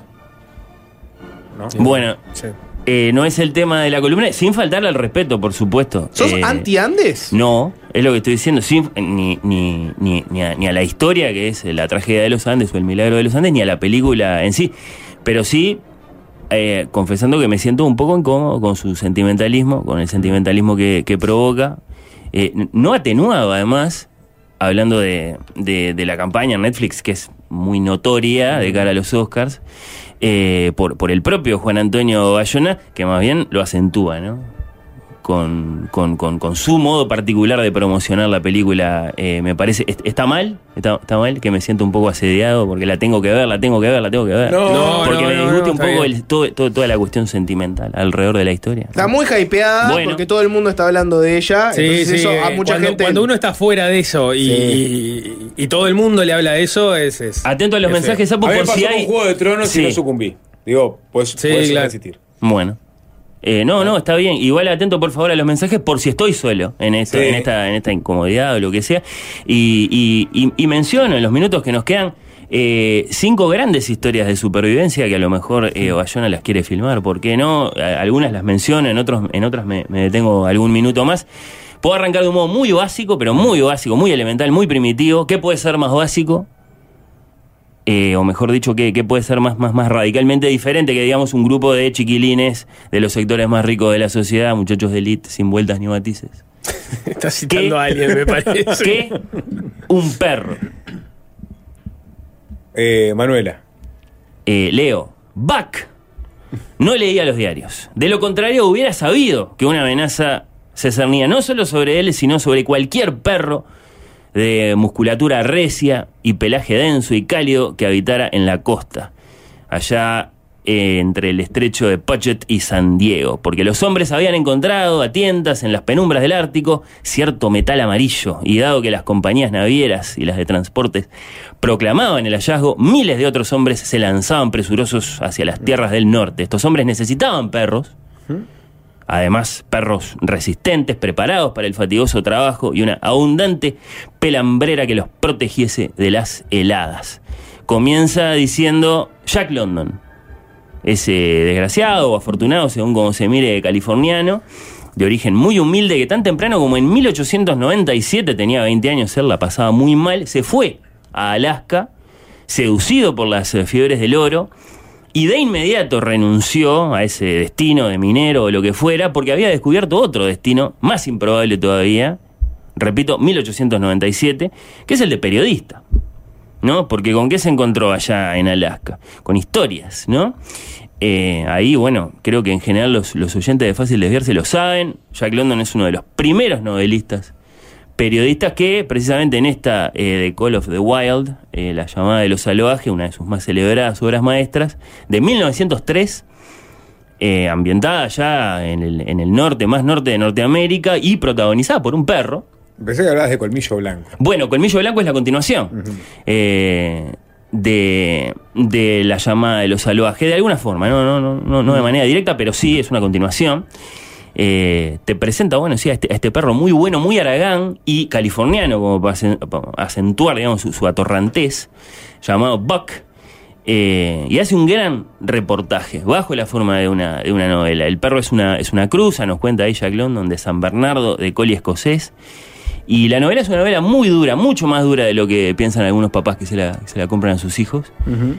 Eh, por ejemplo, en la, en la bella edición de Nórdica, que es la que yo leía recién, eh, de supervivencia y pico. Porque este perro pasa del, paraíso de la, de la pachorra a una precivilización, a un pleno dominio de la naturaleza, eh, a la ley del garrote y del colmillo.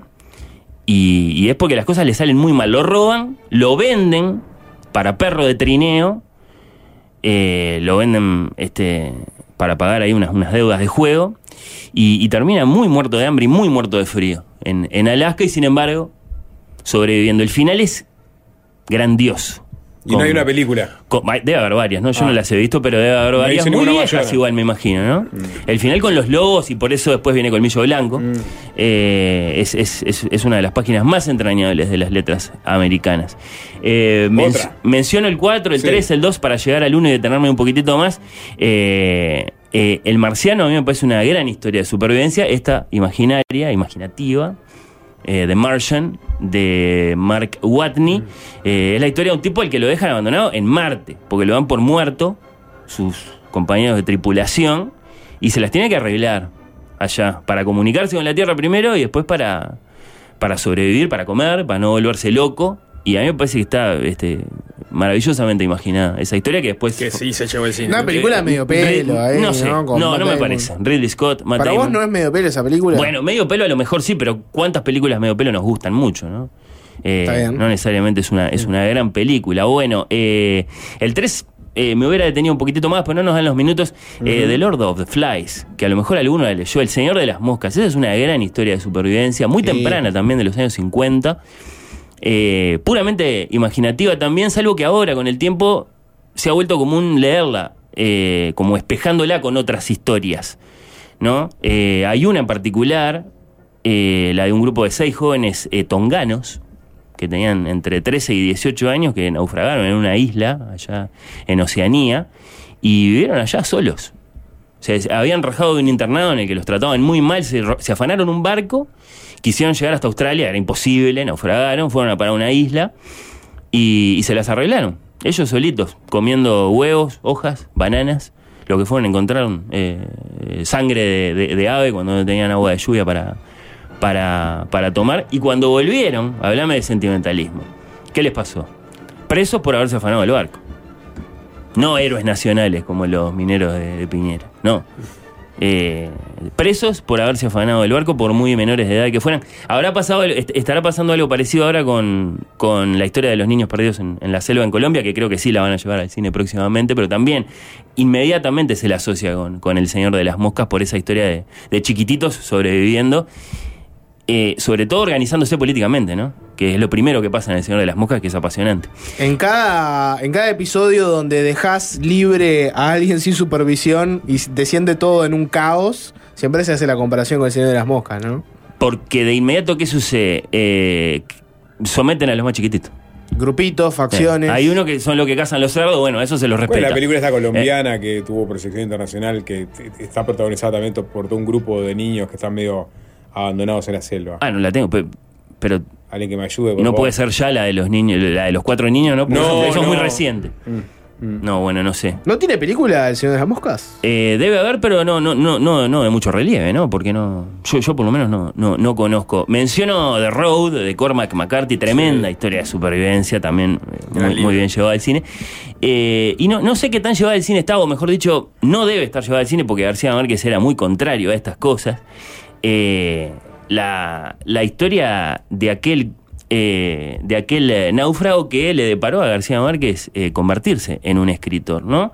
El 28 de febrero de 1955 se conoció la noticia de ocho miembros de la tripulación del destructor Caldas de la Marina de Guerra de Colombia que habían caído al agua y habían desaparecido a causa de una tormenta en el mar Caribe. Uno de esos ocho, después de muchas semanas de permanecer incomunicado, firmó con el espectador de Bogotá para una entrevista. Esa entrevista se la iba a hacer Gabriel García Márquez. Dice que fue larga, él lo cuenta después en Vivir para, para contarla, y complicada porque, claro, ¿qué pasó? Eh, no había habido ninguna tormenta, ¿no?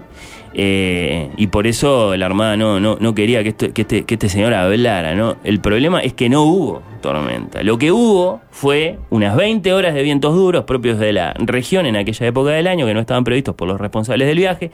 La tripulación había recibido el pago de varios sueldos atrasados antes de zarpar y se lo gastaron a última hora en toda clase de aparatos domésticos para llevarlos a casa. Algo tan imprevisto que nadie debió alarmarse cuando rebasaron los espacios interiores del barco y amarraron en cubierta las cajas más grandes neveras, lavadoras eléctricas, estufas. Por eso naufragaron. Y sin embargo, ahí apareció este náufrago que estuvo 10 días a la deriva en una balsa sin comer ni beber, que fue proclamado héroe de la patria, besado por las reinas de la belleza y hecho rico por la publicidad y luego aborrecido por el gobierno y olvidado para siempre. Ese es el título completo del relato de un náufrago de García Márquez. Es muy peculiar y muy interesante la historia de los derechos de autor de este texto. 1955 dije, o sea, muy anterior a algunos debates que tenemos ahora. En principio García Márquez dijo, no, es todo para usted, señor. Usted es el protagonista, usted le puso la carne a esto, es todo para usted. Pero eso le provocó problemas a García Márquez con sus representantes editoriales que lo obligaron a ir a juicio y de alguna forma lo, eh, lo pusieron de vuelta, bueno, a cargo, digamos, del libro, le, devolvieron los derechos de autor, él después dice que se los se dio a una fundación, pero eso significó que el tipo, que se llamaba Velasco, le hiciera juicio a García Márquez para recuperar esos derechos de, de- de autor que había perdido, ¿no? Eh, lo cierto es que el relato de Gao, que es, es básicamente su debut como novelista, es, es- es un grandísimo, grandísimo relato. Eh, el relato de un... ¿Estoy solo, Sapo? Eh, te leo, te leo. te Sí, leo, te dale, leo por favor, acá. para Eh, despedirnos. un librazo, el del náufrago. No, eso seguro. El Señor de las Moscas eh, tiene una película, uno de los protagonistas, vea el mensaje que me quedé un poco atrás, es River Phoenix. Mirá, el finado River Phoenix. Sí, debe ser una oscura y olvidada Yo película, conocí- ¿no? Tiene película y canción de Maiden, sapo. ¿Qué? Lord of the Flies. Tiene canción de, Mirá de-. Maiden. Y la película ahora, ahora la encontré en la que, y, y es increíble porque dice, con influencias claras y reconocidas del Señor de las Moscas y el Corazón Y de sí. las Tinieblas. Ah, claro. Es la película Monos, es una película colombiana que está muy buena, que está este, exenta de todo contexto. Entonces te puedes encontrar con un grupo de niños de diferentes edades en medio de la selva, custodiando a una mujer norteamericana secuestrada y una vaca. Eso es, es toda la tarea que tienen. En, en ningún momento se habla de, de la FARC, ni del ZLN, ni nada.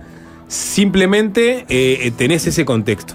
Y cómo este, conviven y los conflictos que se generan. Y sí. Alta película, monos. Bueno, bueno, bueno. ¿Alguien dijo algo sobre la sociedad de la Fernando para- siempre diciendo lo que la gente piensa. Hashtag Bayona filmate esta. No estás solo. Bueno, Hay listo, listo, un muy abrazo. menor, muy menor igual la Mm. expresión, ¿no? Te diría que de, de- de cada 10, 0 con, 0 con 1. Pero eh, no necesitamos ser una multitud. Este, nos abrazamos nosotros dos con el oyente y ya está. Y- Vas a ver la la y- y zafamos de ¿Eh? vas a verla, Sí, vas a con un auricular solo eh, en un sillón. Un último, porque, porque hablaste de muchas cosas. ¿eh? Goleman no es autoayuda, tres signos de exclamación. De ninguna manera, cuatro signos de exclamación. Y después dos tics. 100% ciencia, tres signos de exclamación. Y ese libro es de los mejores sobre el liderazgo. Saludos, Mario. Un abrazo para Mario. Está bien, está bien. No, no, no, no, no seamos tan. Mario Vergara, que también lo estaba leyendo. Mario. Saquen No su seamos-. ¿Cuándo vas a hacer una buena columna de libros de liderazgo? Bueno, podemos hacer, sí, de liderazgo, de finanzas. Sí. Sí, sí, para que ¿Qué aparezca. es lo que la gente compra en realidad? Eh, bueno, el monje que vendió su Ferrari no para. Todo no para. eso lo leen tres. Para el rico, para el leen. pobre. Sí. Cuando quieran, cuando quieran nos metemos con Me- Mec versus Humanidades, eh, con, con los libros eh, de Sí. superación que pide Jorge. el libro que debería leer un presidente. Ah, bueno, claro. Libros para la campaña. Gracias, Fernando. Gracias a ustedes. Muchas gracias, ¿eh? Chao, chao.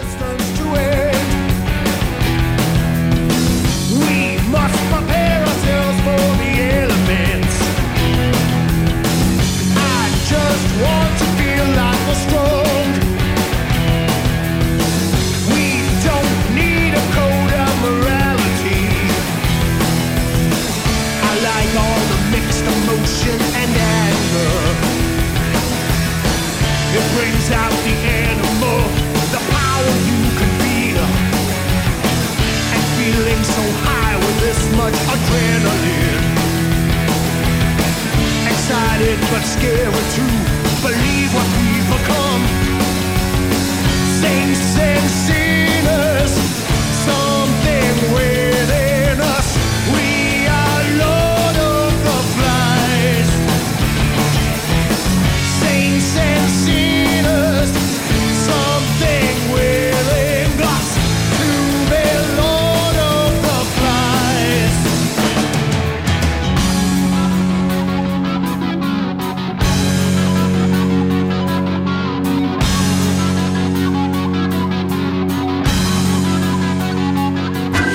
Es fácil desviarse, es fácil desviarse. Fácil desviarse.